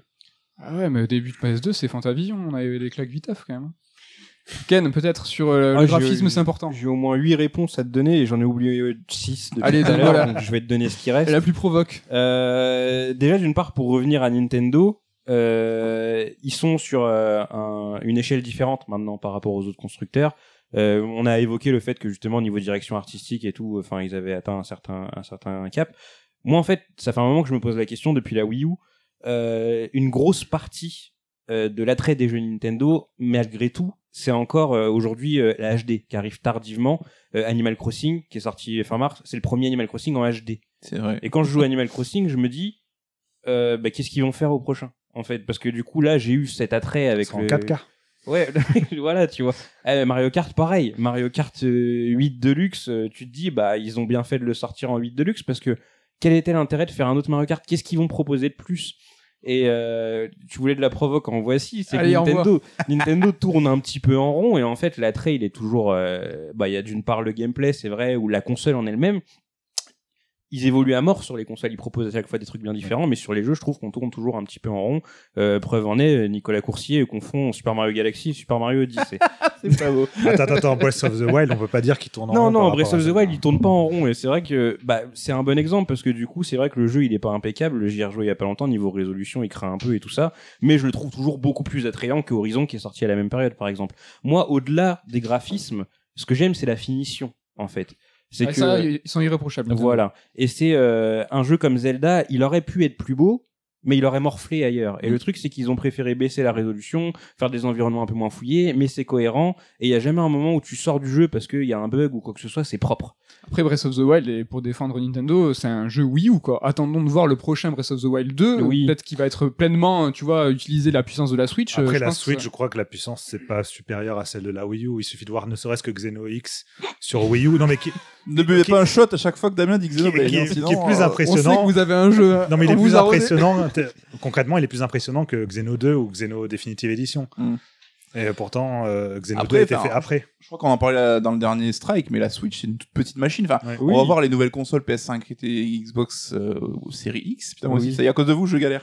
C'est à cause de nous. Eh ouais, ça ouais, avant, j'y arrivais très bien. Avant, j'y arrivais. Elles sont énormes, elles sont colossales. Elles coûtent, euh, elles vont coûter 500 balles, quoi. Donc, il faut quand même ramener aussi euh, l'échelle euh, du truc. La Switch, tu Ah. joues, elle tient dans ta main, quoi. Après, l'engouement autour de la démo technique d'Unreal Engine, Engine 5, ça montre bien à quel point les graphismes c'est encore super important. Mais après, Oui. c'est inhérent euh, aux jeux vidéo. C'est que dans le cinéma, la claque graphique, on s'en fout un peu. Il y a des caps qui sont franchis euh, souvent par James Cameron avec Avatar, par exemple, etc. On se dit, ouais, là, on a franchi un bond au niveau technique. Euh, Il y a un peu ce principe de démo technique autour de certains films, mais c'est vrai qu'en général, dans le cinéma, on s'en fout Mm. euh, de la technique pure, quoi. Euh, dans le jeu vidéo, c'est super important. C'est pour beaucoup, euh, ça, ça cristallise le jeu vidéo. C'est euh, ce bon graphique qu'il y a entre les générations. On va chercher à avoir toujours. Du le- coup, est-ce le que les joueurs de jeux vidéo sont superficiels? Non, mais ça passe pas. C'est que le jeu vidéo est jeune et que cette évolution, on l'a pris de plein fouet en 30-40 ans. Ah, je suis pas Je vraiment pense que quand on d'accord. aura hein. atteint ce palier-là et qu'il y aura plus tant de trucs, on oubliera ça. On passera bah, là, Parlons- les gens ils deviennent pointilleux, hein, enfin à un degré assez assez flippant, et c'est du coup aller regarder la résolution dynamique 4K machin et tout, et et c'est vraiment quelque chose chose de super important pour beaucoup de gens et on l'a vu avec Xenoblade. Enfin, je pense que nous quatre, la résolution d'un jeu, c'est pas une question qu'on se pose en fait. Non mais on parlait du cinéma, euh, je suis désolé, mais là, dans le cinéma, l'évolution technique est aussi euh, au, au goût du jour. Euh, Le, le Dolby, le 4DX, c'est devenu euh, les nouveaux facteurs et les nouveaux. euh, Oui, mais c'est plus un système de projection, tu vois, c'est comme quand tu changes de télé. Quand Et la différence, c'est que ça, ça va intéresser allez, 5% de- des gens qui vont dans une salle de cinéma. Ouais, mais tu Alors que dans le jeu vidéo, ça va être 90% des joueurs qui vont voir, euh, être calés sur des T'as graphismes. le choix de voir euh, le meilleur film du monde en Dolby allongé dans- sur un canapé en cuir ou de le voir dans une Ouais. salle de cinéma Alors, c'est Oui, mais c'est le même film, C'est pas qu'un Ouais, choix parce mais que tu c'est un prix différent. Pour te donner un un prix peu différent. Mais la même. PS4 et la Xbox sont vachement plus chères que la Switch. Tu Oui, vois, le comparo, c'est que tu pourrais jouer au même jeu en Dolby et euh, dans un Oui, cinéma euh, de ouais, mais le film, il est fait de la même manière, avec les mêmes coups par les mêmes personnes. Voilà, Voilà. alors que là, ça serait pas le Donc même c'est juste qu'il jeu y a en un fait. petit confort quand même. Ouais, oui, mais oui, mais c'est plus le système d'utilisation que le pro- l'œuvre en elle-même qui Mmh, change. Encore une fois, par exemple, le Xeno n'aurait jamais existé à l'époque de la PS3. Non, mais j'essaie de faire. Attends, je pense que nos auditeurs vont être bourrés et il reste encore pas mal d'émissions donc. euh, Alors, juste pour euh, rebondir sur ton argument, Mehdi, euh, je pense que dans le jeu vidéo, ça concerne beaucoup plus de personnes cet attrait à la technologie. Euh, pour donner un, exemple sur le marché français, il y a plus de DVD qui se vendent que de Blu-ray en 2020. Donc c'est bien la preuve que, enfin, au final, il y a une grosse majorité de gens qui s'en foutent vraiment de la technique. Je pense que dans le jeu vidéo, c'est quand même plus présent. Quand je bossais euh, à Micromania, euh, souvent j'avais des clients qui me disaient ouais c'est laquelle la meilleure console, tu vois, la plus puissante, celle qui fait les plus beaux jeux, etc. et qui sont prêts à mettre de l'argent pour justement euh, gagner 3 pixels. euh, Et alors, tu leur disais acheter un PC. Moi, je remettrai pas 10 balles dans la machine, mais est-ce que les joueurs de Switch, euh, eux, sont des technos euh? Ah non, bien sûr que non, bien sûr. Ah, j'ai pas mis 10 balles. J'ai pas mis 10 balles. bon, c'était un vrai débat et même euh, les membres de la rédaction tombaient dans le panneau. Ils se sont enflammés alors en se disant mais quelle question de merde. Mais oui, c'est le principe des vrais débats. Et maintenant, c'est le moment de, bah, de mettre les spots sur vous, les lumières. Et pour passer là sur la nouvelle rubrique On the Spot, je savais plus où j'en étais. C'est parti.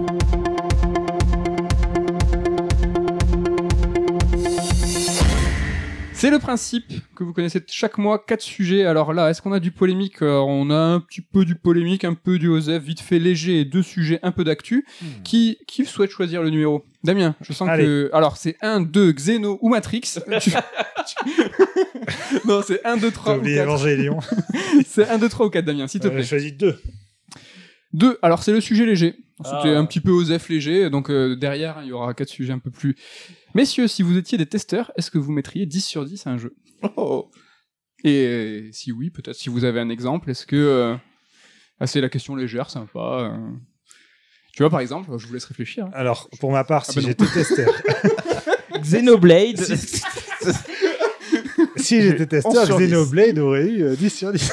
non, mais si j'étais testeur, là, je ne mettrais pas de notes au jeu. Par contre, si je mettais des notes au jeu que j'étais testeur, j'aurais mis plusieurs 10 sur 10. Eh ben, c'est la question aussi. Non, la question, c'était si vous étiez testeur, est-ce que vous mettrez des 10 sur 10 au jeu? La première réponse, c'est si j'étais testeur, je ne mettrais pas de notes. Mais si je mets une rien note, mais, donc, mais si je mets une note, des- oui, j'aurais mis plein de 10 sur 10. Est-ce que tu as un exemple? Ouais, tous mes jeux favoris. Qui sont? Attention Euh, les gars, vous Xenoblade. Xeno- Xenoblade Xeno- Xeno- non, c'est pas Chronicle. X, Xenoblade Chronicle 2. Non, mais je alors, euh, on part peut-être que de- des jeux récents? Pour que ce soit plus simple. je Un sais ou pas. deux, un ou deux. Un ou deux. bah, je sais pas, Bloodborne, euh, The Witness, euh, Journey, voilà, moi c'est des jeux, je leur mets 10 sur 10 sans hésiter. 10 sur 10. Ouais, mais moi je trouve, ouais, parce que c'est un peu compliqué. C'est pas, moi, mes jeux préférés, c'est pas forcément ceux que je mettrais des 10 sur 10. Tu vois, par exemple, euh, le remake actuel de FF7 ou ce genre de trucs, euh, ils ont plein de défauts. euh, Death Stranding, il a des défauts.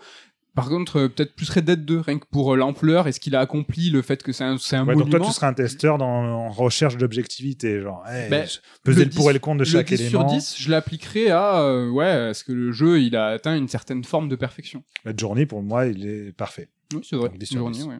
The Witness aussi d'ailleurs. Coucou, Ken. Non. Donc non, c'est une réponse aussi, ça marche.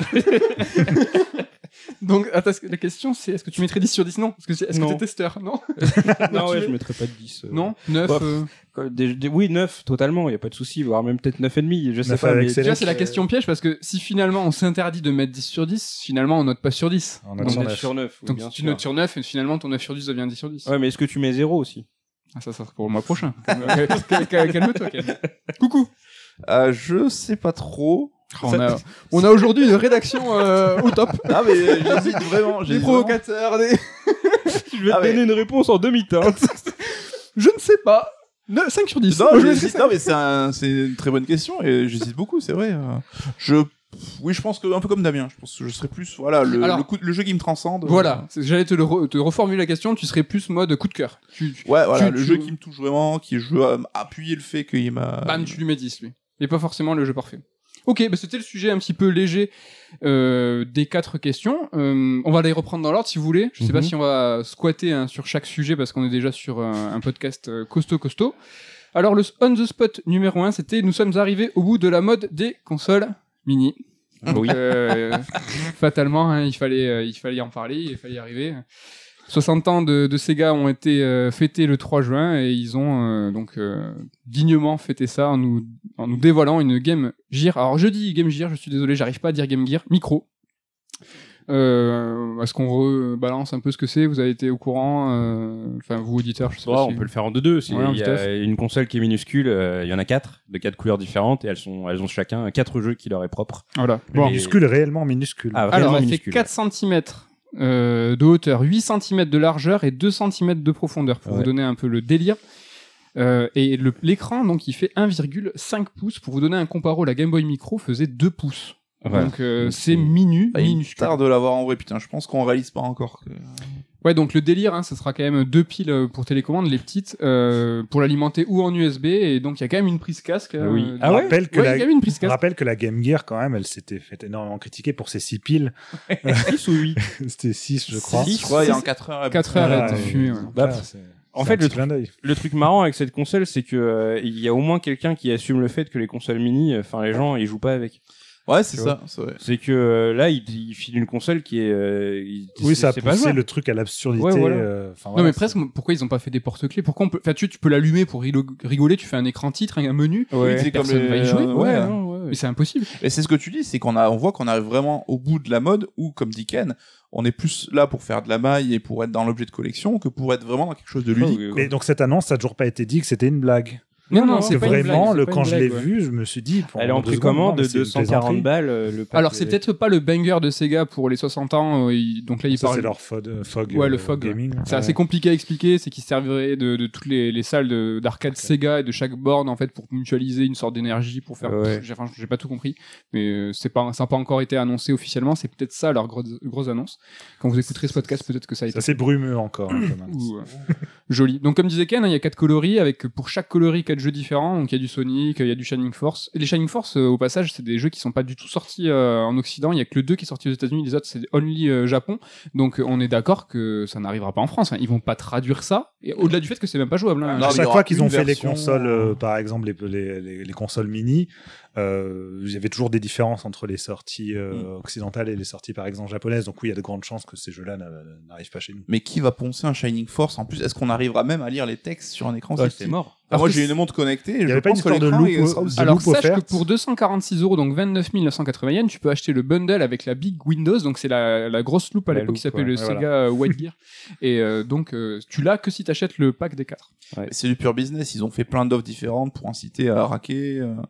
Tu as un petit topo des, des offres. Si t'achètes sur Amazon, t'as deux t-shirts. Sur Rakuten, t'as une boîte pour ranger tes quatre consoles avec les mini-jeux. Ah, ils sont trop mignons les mini-jeux à côté. Et voilà. Et sur le Sega Store, donc t'as un cadre pour mettre les quatre consoles et accrochez-vous la cinquième console, donc une Game Gear euh, Mini transparente, mais qui n'a pas ne de marche jeu. pas. voilà. Mais est-ce que tu peux l'allumer? Je ne crois pas. Non. Non. Mais ça montre voilà qu'au-delà déjà de faire acheter quatre fois la même machine pour avoir les, des- tous les Ouais, jeux, ouais. les fans vont devoir acheter trois fois le set de 4 pour avoir tous les goodies quoi.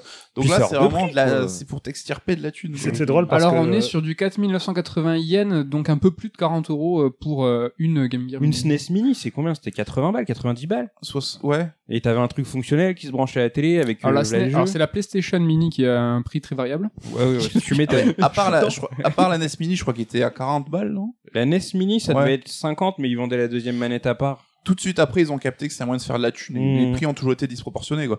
Même une Super NES Mini, j'ai beau trouver ça cool, 90 balles, ça vaut jamais ça de, Ouais, la, ouais. de la vie quoi. Mais là, 40 balles, la console avec 4 jeux. Ah, Est-ce qu'ils se sont pas fait choper par euh, l'appât du gain? Est-ce qu'ils auraient pas dû tout, tout de suite faire des consoles mini? Alors là, je, je mixe le débat ouais. euh, avec l'ensemble euh, du, du, du- tout le full set dans la console, une prise HDMI. Bon, ça c'est quand même pratique. Tu vois, aujourd'hui, tu veux jouer à ton euh, à ta Super NES, il faut que tu achètes un adaptateur pour ta télé 4K. C'est un petit peu compliqué. Il faut que tu ressortes tes cartouches. Tu sais, s'ils avaient ressorti direct la Super NES, le full set, la Mega Drive, le full set, tu vois, aller vraiment dans un geste pour les gens, quitte à faire payer peut-être 100 boules direct. Là, enfin, ils, ils ont tué la mode qu'ils ont créée. C'est ça, t'as toujours le mec qui va pousser le truc trop loin et qui va du coup euh, tuer le phénomène. Là, et là, est, ça y le est, délire. euh, Ah, je pense qu'on a bah, passé. déjà le- avec la PlayStation Mini, on a vu que c'était mort. hein. J'ai j'ai encore beaucoup de peine pour vous euh, qui me l'avez acheté à l'époque à 90 balles et plein tarot. deux mois après je les vendais à 30 quoi. Personne n'en voulait. hein. Est-ce que vous auriez été intéressé par une Game Gear euh, pas mini ni rien, mais une Game Gear 2020 C'est-à-dire, euh, tu vois, euh, de la taille de l'époque, mais toute fine, batterie lithium, super euh, full Ouais. set, par exemple. qui mais lit tu les vois, cartouches qui ouais, lit les- ou qui lit les cartouches ou pas Tu à Même l'intérieur, avec t'as ta... 30 ou 40 jeux dedans, moi, ça m'aurait, j'aurais trouvé ça cool. Ouais. Ouais. Parce que ouais, c'est quand même une console qui est assez difficile à trouver aujourd'hui. Puis enfin, il y a toujours ce problème des piles aujourd'hui, C'est pas une console qui a marché de ouf, elle a fait Ouais. 10 millions. Hein. C'était pas dingue. hein.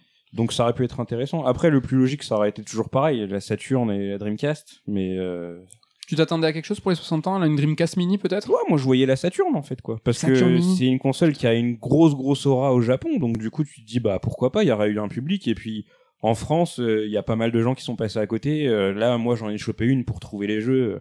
C'est une galère où faut mettre un bras, donc du coup c'est pas intéressant, tu vois. Euh, mettre une Saturn Mini avec Panzer Dragoon Saga, moi je. Ouais, mais imagine, direct, il sort de la Saturn mini, mais Mm. pas avec les jeux que t'attends.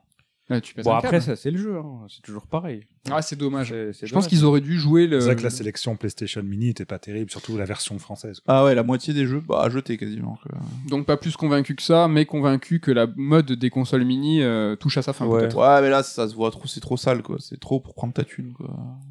Ok.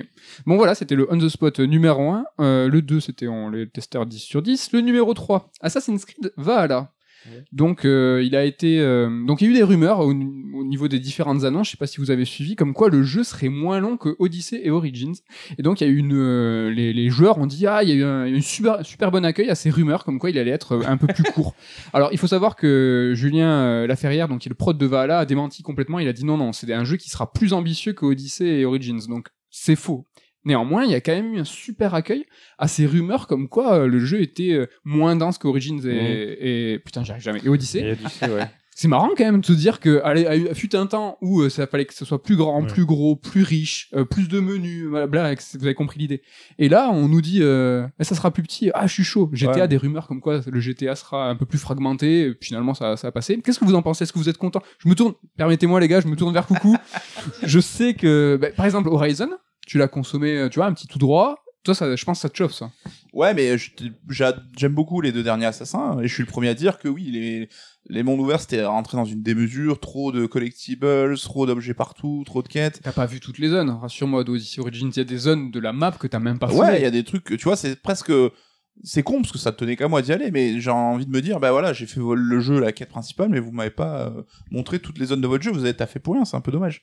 Mais euh, je pense que les gens se sont rendus compte que toujours plus c'était pas une solution et qu'on y perdait au final, que c'était moins moins bien fait, on dispersait l'attention, donc euh, et c'est vrai que c'est plutôt positif que les gens aient eu un retour positif sur cette euh, cette affirmation là parce que ça montre que on, est passé un peu la mode du toujours plus toujours plus Est-ce que c'est pas parce qu'on a passé le fantasme de la liberté, tu vois On nous a promis euh, des jeux toujours plus grands, on avait ce fantasme de se dire cette, cette porte, j'ai envie de l'ouvrir et si j'aimerais que ça soit possible. Cette montagne derrière là-bas, j'ai envie d'y aller. Ça a été possible. Breath of the Wild, on en a parlé, tout ce qui était visible était visitable.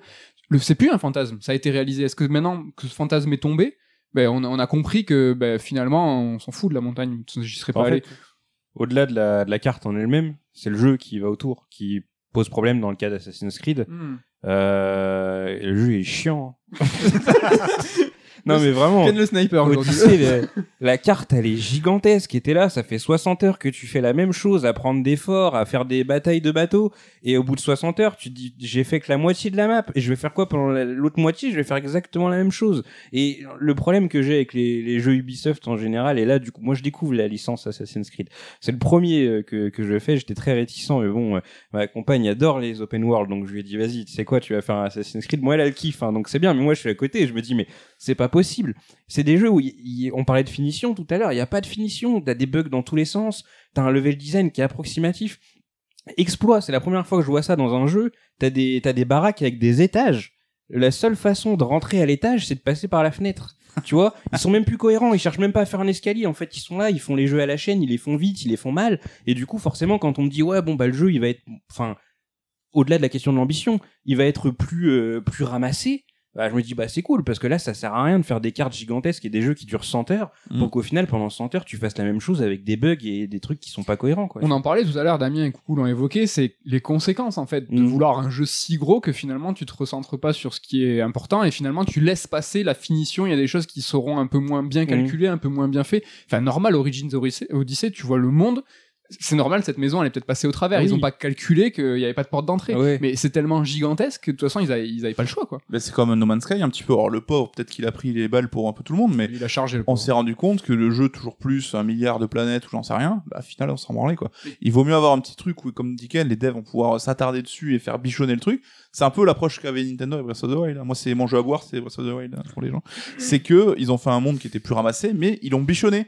Et quand tu lisais les interviews de fans de dev, les mecs ils s'étaient tombés amoureux de leur monde ouvert. C'est un peu chelou, hein, mais et c'est pour ça qu'ils vont le réutiliser d'une un manière ou autre dans le 2 aussi, quoi. ce qui est pas le cas t'as la main de l'homme en fait qui a été euh, et comme Ken disait c'est que Assassin ils ont des outils des logiciels pour faire des maisons à la chaîne pour faire et au final t'as pas un mec qui va aller vérifier toutes les baraques si c'est bien fait dedans quoi. je recite Ken, c'est juste parce que c'est chiant en fait, Odyssey Origins, c'était trop long. Je ressens juste sur ma question. Mm. Les jeux longs finalement, Ouais. là on est on est parti sur le délire de les quêtes, les, les cartes elles sont extrêmement grandes, mais Mm. c'est même plus ça l'idée, c'est que les, les, les gens étaient contents que peut-être de faire un assassin en 20 heures. Ouais, bah vois, ouais. ils, ils se disent parce que ah, Origin et Odyssey, putain, tu m'en t'as mis un an et demi à le faire. C'était C'est non trop mais tu vois, c'était c'est long quoi. Moi je les ai pas fait. C'est les seuls assassins que j'ai pas fait. Je me suis même tapé Rogue, hein, c'est pour te dire. Mais finalement ça tourne en rond, enfin tellement vite. Ah mais super vite hein, au bout de Ah, 10 heures. ouais, hein. ouais, une fois que t'as fait le hein. bateau et le truc. euh, Et puis surtout, en fait, là, ce qu'il faut qu'ils arrivent à limiter dans ces jeux-là, c'est pas tant la taille des zones que finalement les milliards de points d'intérêt inintéressants Ouais.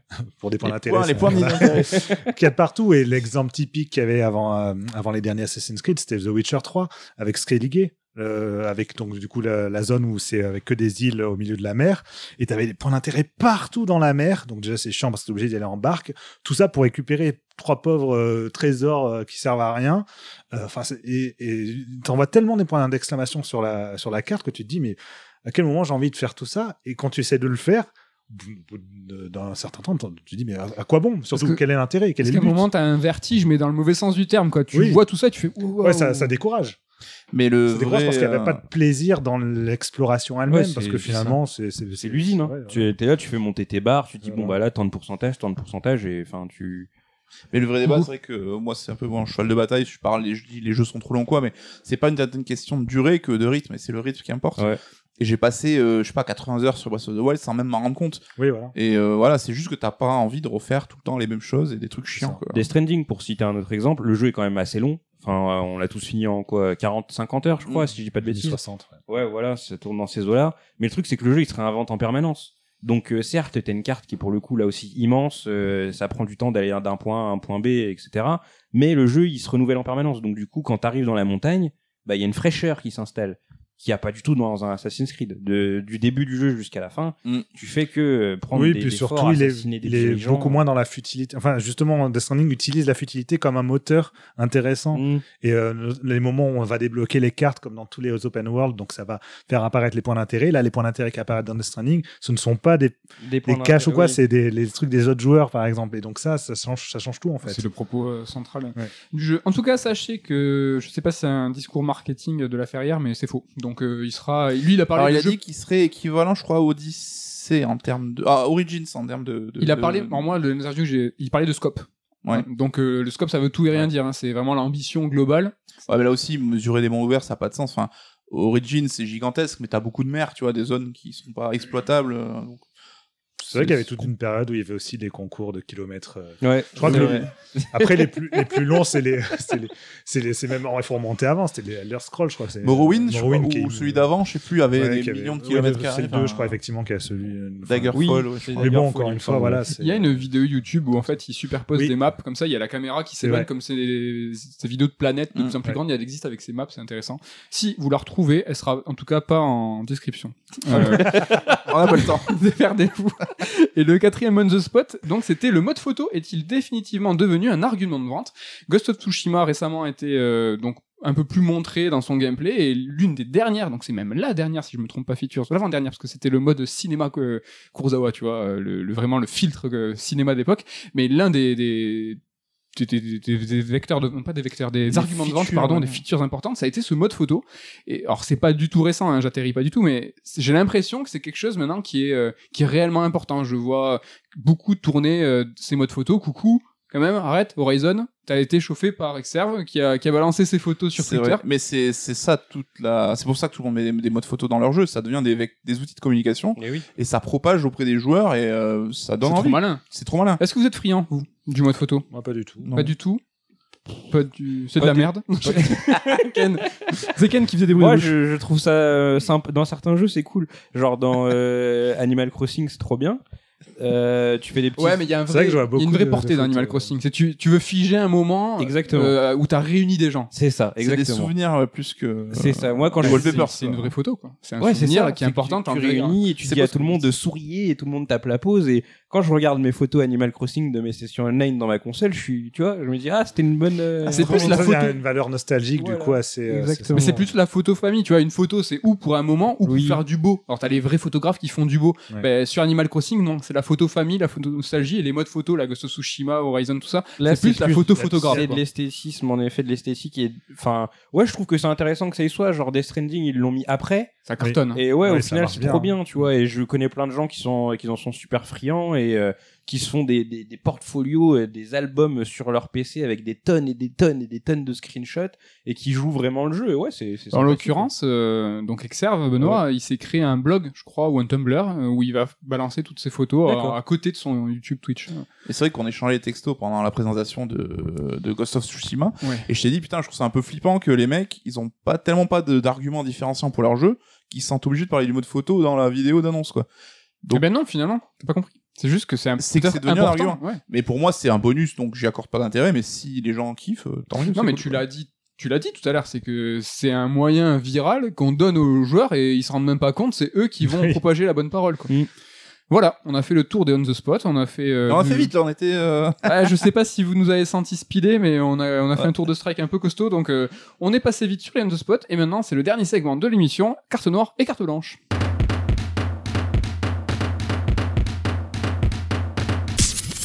C'est la rubrique Rocco, on n'est pas là pour rigoler. Je sais plus, j'avais un super slogan à l'époque, tu sais, c'est pas bien, c'est de la demeure. mais bon, J'ai zappé. Oui. Donc voilà, c'est la vraie Rocco, carte blanche, on vous oblige à le faire. Carte noire, c'est vraiment pas bien. Euh, je crois qu'il y a des nouvelles règles qui vont s'instaurer là. C'est-à-dire que s'il y a une carte blanche qui a été faite, ça fait une paire, donc il faut le faire. S'il y a une carte blanche puis une carte noire, ça s'annule. Ouais, ouais. Euh, mais en tout cas, je crois que là, on a, on a quoi, on a quoi, on a quoi C'est où mon truc? On a une série, un jeu, un film, on a de tout. Qui est chaud pour commencer Allez, je me tourne par- euh, vers Ken. Allez, c'est On parti. est sur une série. Ouais, c'est une série documentaire Netflix qui s'appelle Tiger King au royaume des fauves. Yes. En français. Euh, au début, tu commences ça un peu par voyeurisme. Euh, tu vois un mec euh, avec un mulet, et un- habillé en cowboy, un gros redneck. Tu te dis bon bah je vais me marrer.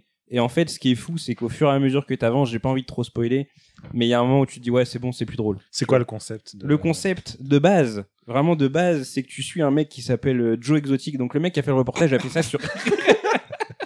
le mec a fait ça sur plusieurs années. hein. Et c'est déjà ce qui est admirable, c'est qu'en fait tu suis vraiment une évolution euh, du début à la fin. Et en plus il y a un épilogue qui a été fait pendant le confinement avec les intervenants du reportage qui disent bon bah maintenant j'en suis là dans la vie et tout machin. Donc tu suis vraiment le truc parce que ça a été un phénomène de ouf. Le, dernier épisode ils l'ont ajouté après coup parce que ça avait super bien marché. Et en fait voilà, tu suis euh, Joe Exotic qui euh, possède un un parc animalier, d'accord, où il a des félins, entre autres. C'est surtout les félins, son délire. Donc il a plein de tigres dans tous les sens. Forcément, il y a des dérives liées à ce parc animalier. Il y a de l'élevage. euh, euh, il les fait se reproduire en boucle pour se faire du fric, etc. Tu pars sur cette base. Tu rajoutes à ça que le mec, il fait aussi à côté des, des, des albums de country. Donc ça, c'est comme ça qu'ils vendent le truc. C'est le créateur du documentaire qui euh, Il parle de a lui-même. Non, non, il a Ah non, ce d'accord, mec. Ouais, ok, pardon, je me suis mal exprimé. Donc tu commences avec ça et tu te dis bon bah allez, je vais me marrer quoi.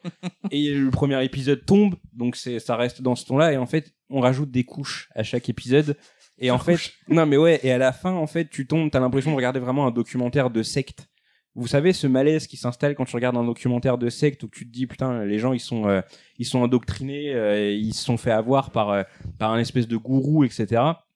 Là, c'est pareil, sauf qu'en plus, des gourous, il n'y en a pas un, il y en a plusieurs, et certains d'entre eux s'affrontent, ça part sur des menaces de mort, ça part sur des trucs assez, assez ouf. Il y a même deux, trois histoires de trafic de drogue à un moment. Euh, Il y a vraiment, enfin, c'est c'est extrêmement malaisant parce que tu pars du coup avec cette base euh, euh, malsaine, hein, perverse où tu Bah, c'est dis- du réel, quoi, c'est ça. oui, tout ça c'est réel. Tu te dis, c'est là où ça naît un peu le truc. Voilà, c'est ça. C'est qu'au début, tu te dis, ah, je vais me marrer, tu sais, c'est télé-réalité américaine où tu Mm. vas voir des cassos et tu te dis, ah, euh, je, je vais en prendre, euh, je vais en Je vais en prendre plein la, la poire, Je vais me euh, moquer. je vais, cher, je vais regarder ça en bouffant, je vais me marrer. Et au final, il se passe des trucs, mais, mais grave, vraiment. Et puis, au- tu te dis, je sais pas si je vais tenir, en fait, quoi. Ah, c'est Ah, éprouvant. c'est à ce point vraiment, c'est éprouvant d'un point de vue de la cause animale, euh, d'un point de vue humain aussi. Il y a des gens qui sont vraiment en souffrance. Et, et en même temps, c'est c'est- c'est ce truc du que t'as dans les bons reportages, c'est que tu te dis c'est trop gros pour Ouais. être vrai. Lui, s'il que- avait été écrit ce perso, t'y croirais pas. quoi. C'est ça. C'est tu le vois dans un film, ils te disent euh, tiré d'une histoire vraie comme ils aiment bien le faire. Tu te dis ouais ils en ont rajouté. Tu vois? Mais là le mec il est là, il a suivi ça pendant je crois 4-5 ans et tu te dis non c'est pas possible, c'est vraiment c'est vraiment incroyable. Et ouais au-delà du, du voyeurisme euh, un, un peu stupide que t'as au début, il y a vraiment tout un truc autour de euh, l'emprise que quelqu'un peut avoir sur des personnes, la façon dont il le fait, euh, l'ego surdimensionné de certaines personnes, le fait qu'ils soient persuadés d'être dans le juste euh, alors qu'ils sont ils sont complètement siphonnés. C'est vraiment super intéressant à regarder, mais c'est vrai que enfin âme sensible s'abstenir pour plein de raisons, euh, c'est c'est parfois très dur à regarder. Ouais. C'est une série longue? Il y a eu 8 épisodes de 40 minutes, je crois. D'accord. Voilà. ouais. C'était la- c'est la mode ou c'était la mode. Il y avait une série Netflix aussi sur un, un criminel, enfin un présumé criminel euh, qui avait super bien marché. Je crois qu'il y avait une série. Making for a Murderer. voilà, ouais. C'est un peu le même délire. Tu connais cette série C'est j'en avais entendu parler, ouais, c'est un petit peu le même esprit, ouais, en effet. Ok. Bon, bah je sais pas si je vais regarder. Ah, le côté malaisant aussi me, me fait Je, un peu je peur. conseille, mais en même temps, ouais, vraiment, enfin, faut s'attendre à. Au début, tu te dis, je vais que me marrer parce que c'est trop. Et puis, au fur et à mesure, tu commences à te dire, ouais, C'est une carte, euh, carte piégée un peu. C'est ce que je regarde. Ouais, c'est ça, c'est carte pot de Carte piège, carte Yu-Gi-Oh! carte, euh, carte piège pour Ken. Tiens, il s'appelle comment le dragon dans Yu-Gi-Oh là, trop fort? Et le dragon blanc aux yeux bleus. Ouais, voilà, j'ai oublié. On passe sur un jeu vidéo avec Damien pour une carte blanche ou noire? Euh, c'est une carte noire, c'est The Last of Us. non, non, c'est une carte blanche que tu avais déjà faite, Mehdi, normalement, Ah, donc on double? En double. Donc voilà, ça veut dire que vous avez doublement l'obligation de, le- de le Faut, faire. faut le faire Out- deux fois. Voilà, c'est Outer Wilds. donc euh, après, voilà, je crois que tu avais eu la même démarche que ce que je vais avoir Mehdi, c'est-à-dire ne quasiment pas parler du jeu, juste conseiller de le faire. Euh, la base, c'est de savoir que c'est un jeu d'exploration spatiale. Euh, À l'époque, j'avais conseillé moi de, de se garder un temps donné pour le faire et de vraiment s'investir parce que moi Oui. j'étais, je m'étais repris à deux fois pour le faire Ah. parce que la première fois j'avais été un petit peu rebuté euh, par plein de choses. Il faut le faire sur un temps ramassé, euh, un peu comme Obradine que tu avais conseillé aussi. C'est pas un jeu, il faut pas arrêter, se dire euh, dans une semaine je le prends. Après, non, c'est- un jeu effectivement qui demande euh, de l'implication, qui demande d'aller au-delà de son tutoriel de départ, qui est peut-être un peu, voilà, qui- on va se dire oula, j'avais du mal à avoir maîtrisé par exemple le- le- la manière de gérer le vaisseau, ou ce Ouais, je genre me de suis arrêté là. ouais. C'est que le vaisseau, Voilà. euh, Et en vrai, ça va hein, finalement s'y habituer assez rapidement. Il faut passer au-delà de ça. Et en fait, dès qu'on commence à concevoir, à voir, et assez rapidement finalement, quel est le concept réel du jeu et comment il est construit, bah, c'est brillant. Euh, ça fait vivre des moments extrêmement forts. Enfin, moi, il y a plein de moments que je pourrais citer qui m'ont qui m'ont bien retourné.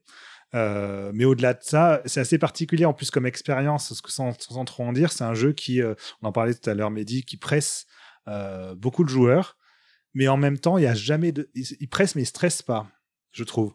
C'est-à-dire que moi, je me suis jamais senti stressé par rapport euh, au système même Oui, du jeu. ça C'est-à-dire n'a pas de que- conséquences. Moi, ça Voilà. me rebute un peu toujours ces jeux avec un chrono sur la gueule. Je... Ça me, ça m'incite pas n'en trop. à dis y pas trop. euh, justement, Ah, on essaie d'éviter de. Je crois qu'on avait le- quand même le euh, secret. fait le pitch la dernière fois, mais bon, tant mieux si vous en rappelez pas. hein. Mais euh, dans l'idée, en fait, voilà, c'est que c'est un jeu justement malgré effectivement ce, ce côté pressant, mais pas stressant du tout. Hmm. Euh, comme dit euh, Mehdi, c'est parce qu'il n'y a pas de conséquences. Et même au-delà de ça, c'est en termes d'ambiance, d'univers visuel, de musique. On se sent presque bien finalement dans, dans cet univers à l'explorer, à découvrir. Voilà, c'est chaleureux. Vous le verrez dès l'écran titre hein, qui euh, Ah, la tout de suite titres, ouais, ouf. euh, la musique et la manière dont elle apparaît, la musique par rapport à, à l'écran titre lui-même, c'est c'est vachement bien fait. Donc voilà. Mais c'est, Pressé, euh, t'as raison, c'est c'est un jeu où t'es extrêmement libre. Tu peux prendre le jeu par n'importe quel Oui. point que tu veux, t'as- mais pour autant, t'as cette sensation quand même d'avoir euh, quelque chose à faire. Et, Et- rapidement. et, et surtout, il faut savoir que c'est un jeu libre, mais qui in- intelligent dans sa liberté. C'est-à-dire que peu importe le bout par lequel tu prends, c'est ça qui va te faire avancer et progresser. Et C'est extrêmement bien écrit. C'est ouais. contradictoire, mais. Oui, euh, non, mais c'est c'est c'est brillamment pensé en fait. comme oui, voilà, c'est bien pensé, exactement. C'est du, et du début à la fin, il y a plein de nouvelles idées euh, qu'on se prend régulièrement et on se dit ah ouais ça c'est vraiment génial, c'est vraiment bien pensé. Donc voilà, j'ai pas été autant renversé non plus que certaines personnes parce que je sais que par exemple bah, Mehdi l'avait mis quasiment en jeu de l'année. euh, 10 sur 10 sur 10. voilà, 10 sur 10 l'année dernière. Je sais que Sylvain aussi mon C'est rigolo, mais lui, il mérite 10 Souls, sur euh, 10. Il est il- vraiment bien pensé. Ouais, euh, un quasi 10 sur 10 parce qu'il y a quand même Ah. un ou deux moments 900. que j'ai trouvé un peu frustrants. Zéro. Euh, mais euh, non, c'est vrai qu'il est dans, dans ses intentions et dans son exécution. Voilà, ils sont allés au bout du truc et ça là-dessus c'est super. Bon, on passe au masque et la plume. Est-ce que, est-ce que, est-ce que- est-ce que t'as- Alors, qu'est-ce que c'est ta carte blanche? Parce que je sais pas, je sais pas ce que tu vas faire, je ne sais pas. Est-ce que c'est un film? C'est un film d'Alfred Hitchcock qui s'appelle Vertigo. Voilà, donc comme ça j'ai C'est évacué. froide euh, dans sa version française, je crois. Alors, c'est pas du tout justement le point cinéphile en mode, voilà, je mets des films d'auteur et vous êtes des merdes. hein. Justement, c'est que j'ai beaucoup de carences dans le cinéma, euh, notamment euh, ap- avant les années 80.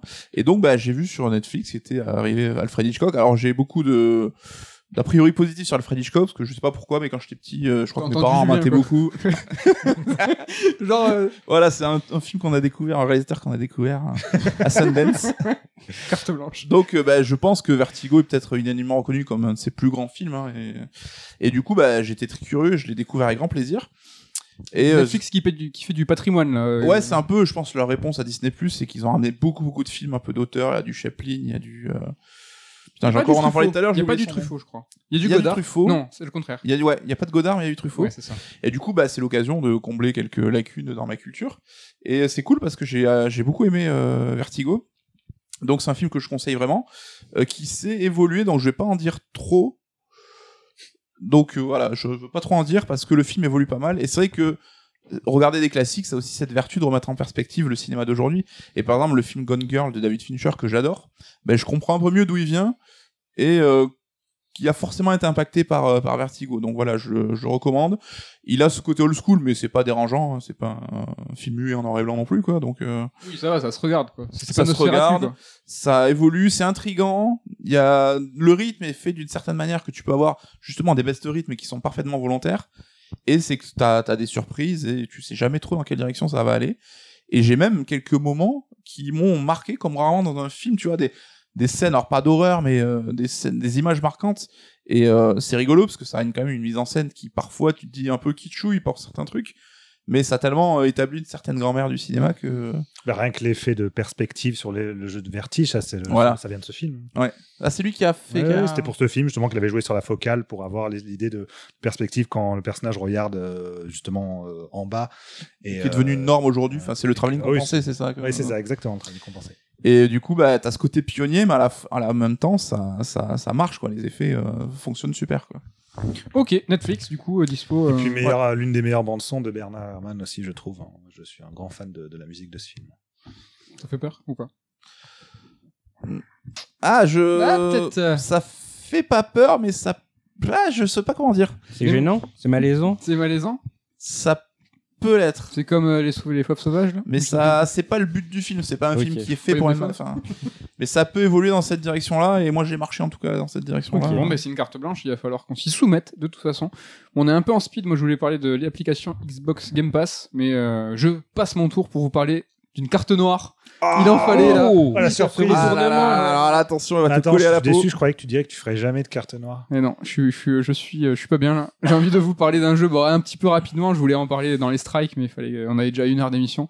Je vais vous parler de Démarre 1998, qui vient de débarquer euh, sur les consoles. Donc c'est un jeu qui a deux ans euh, sur PC, qui a été, on connaît l'histoire rapido. hein, Ça a été développé par des, euh, des Italiens de Invader Studios et qui à la base voulait faire un remake euh, dans leur coin de Resident Evil 2. Capcom a vu le truc, a dit, Capcom a dit, euh, non, c'est arrêté les gars, je crois pas. C'est bien ce que vous faites, mais arrêtez parce qu'on C'est bien la même chose. chose. Oui, c'est vraiment un jeu de fan à la base. quoi. Ouais, c'est vraiment un jeu de femmes, mais de ce qui se dit, euh, Capcom a vraiment encouragé la démarche en disant mais faites votre truc, allez-y. Je sais, j'en sais pas plus. Je, je- pense pas qu'ils Il les ont aidés. les ont invités au studio pour leur montrer justement RE2 Remake. Ouais, ils ont été au- dans la confidence, ouais, Ouais, et exactement. que on, leur feedback sur ce qu'ils attendaient dans Resident aujourd'hui. Enfin, Capcom a vraiment pris ça au sérieux et c'était plutôt cool.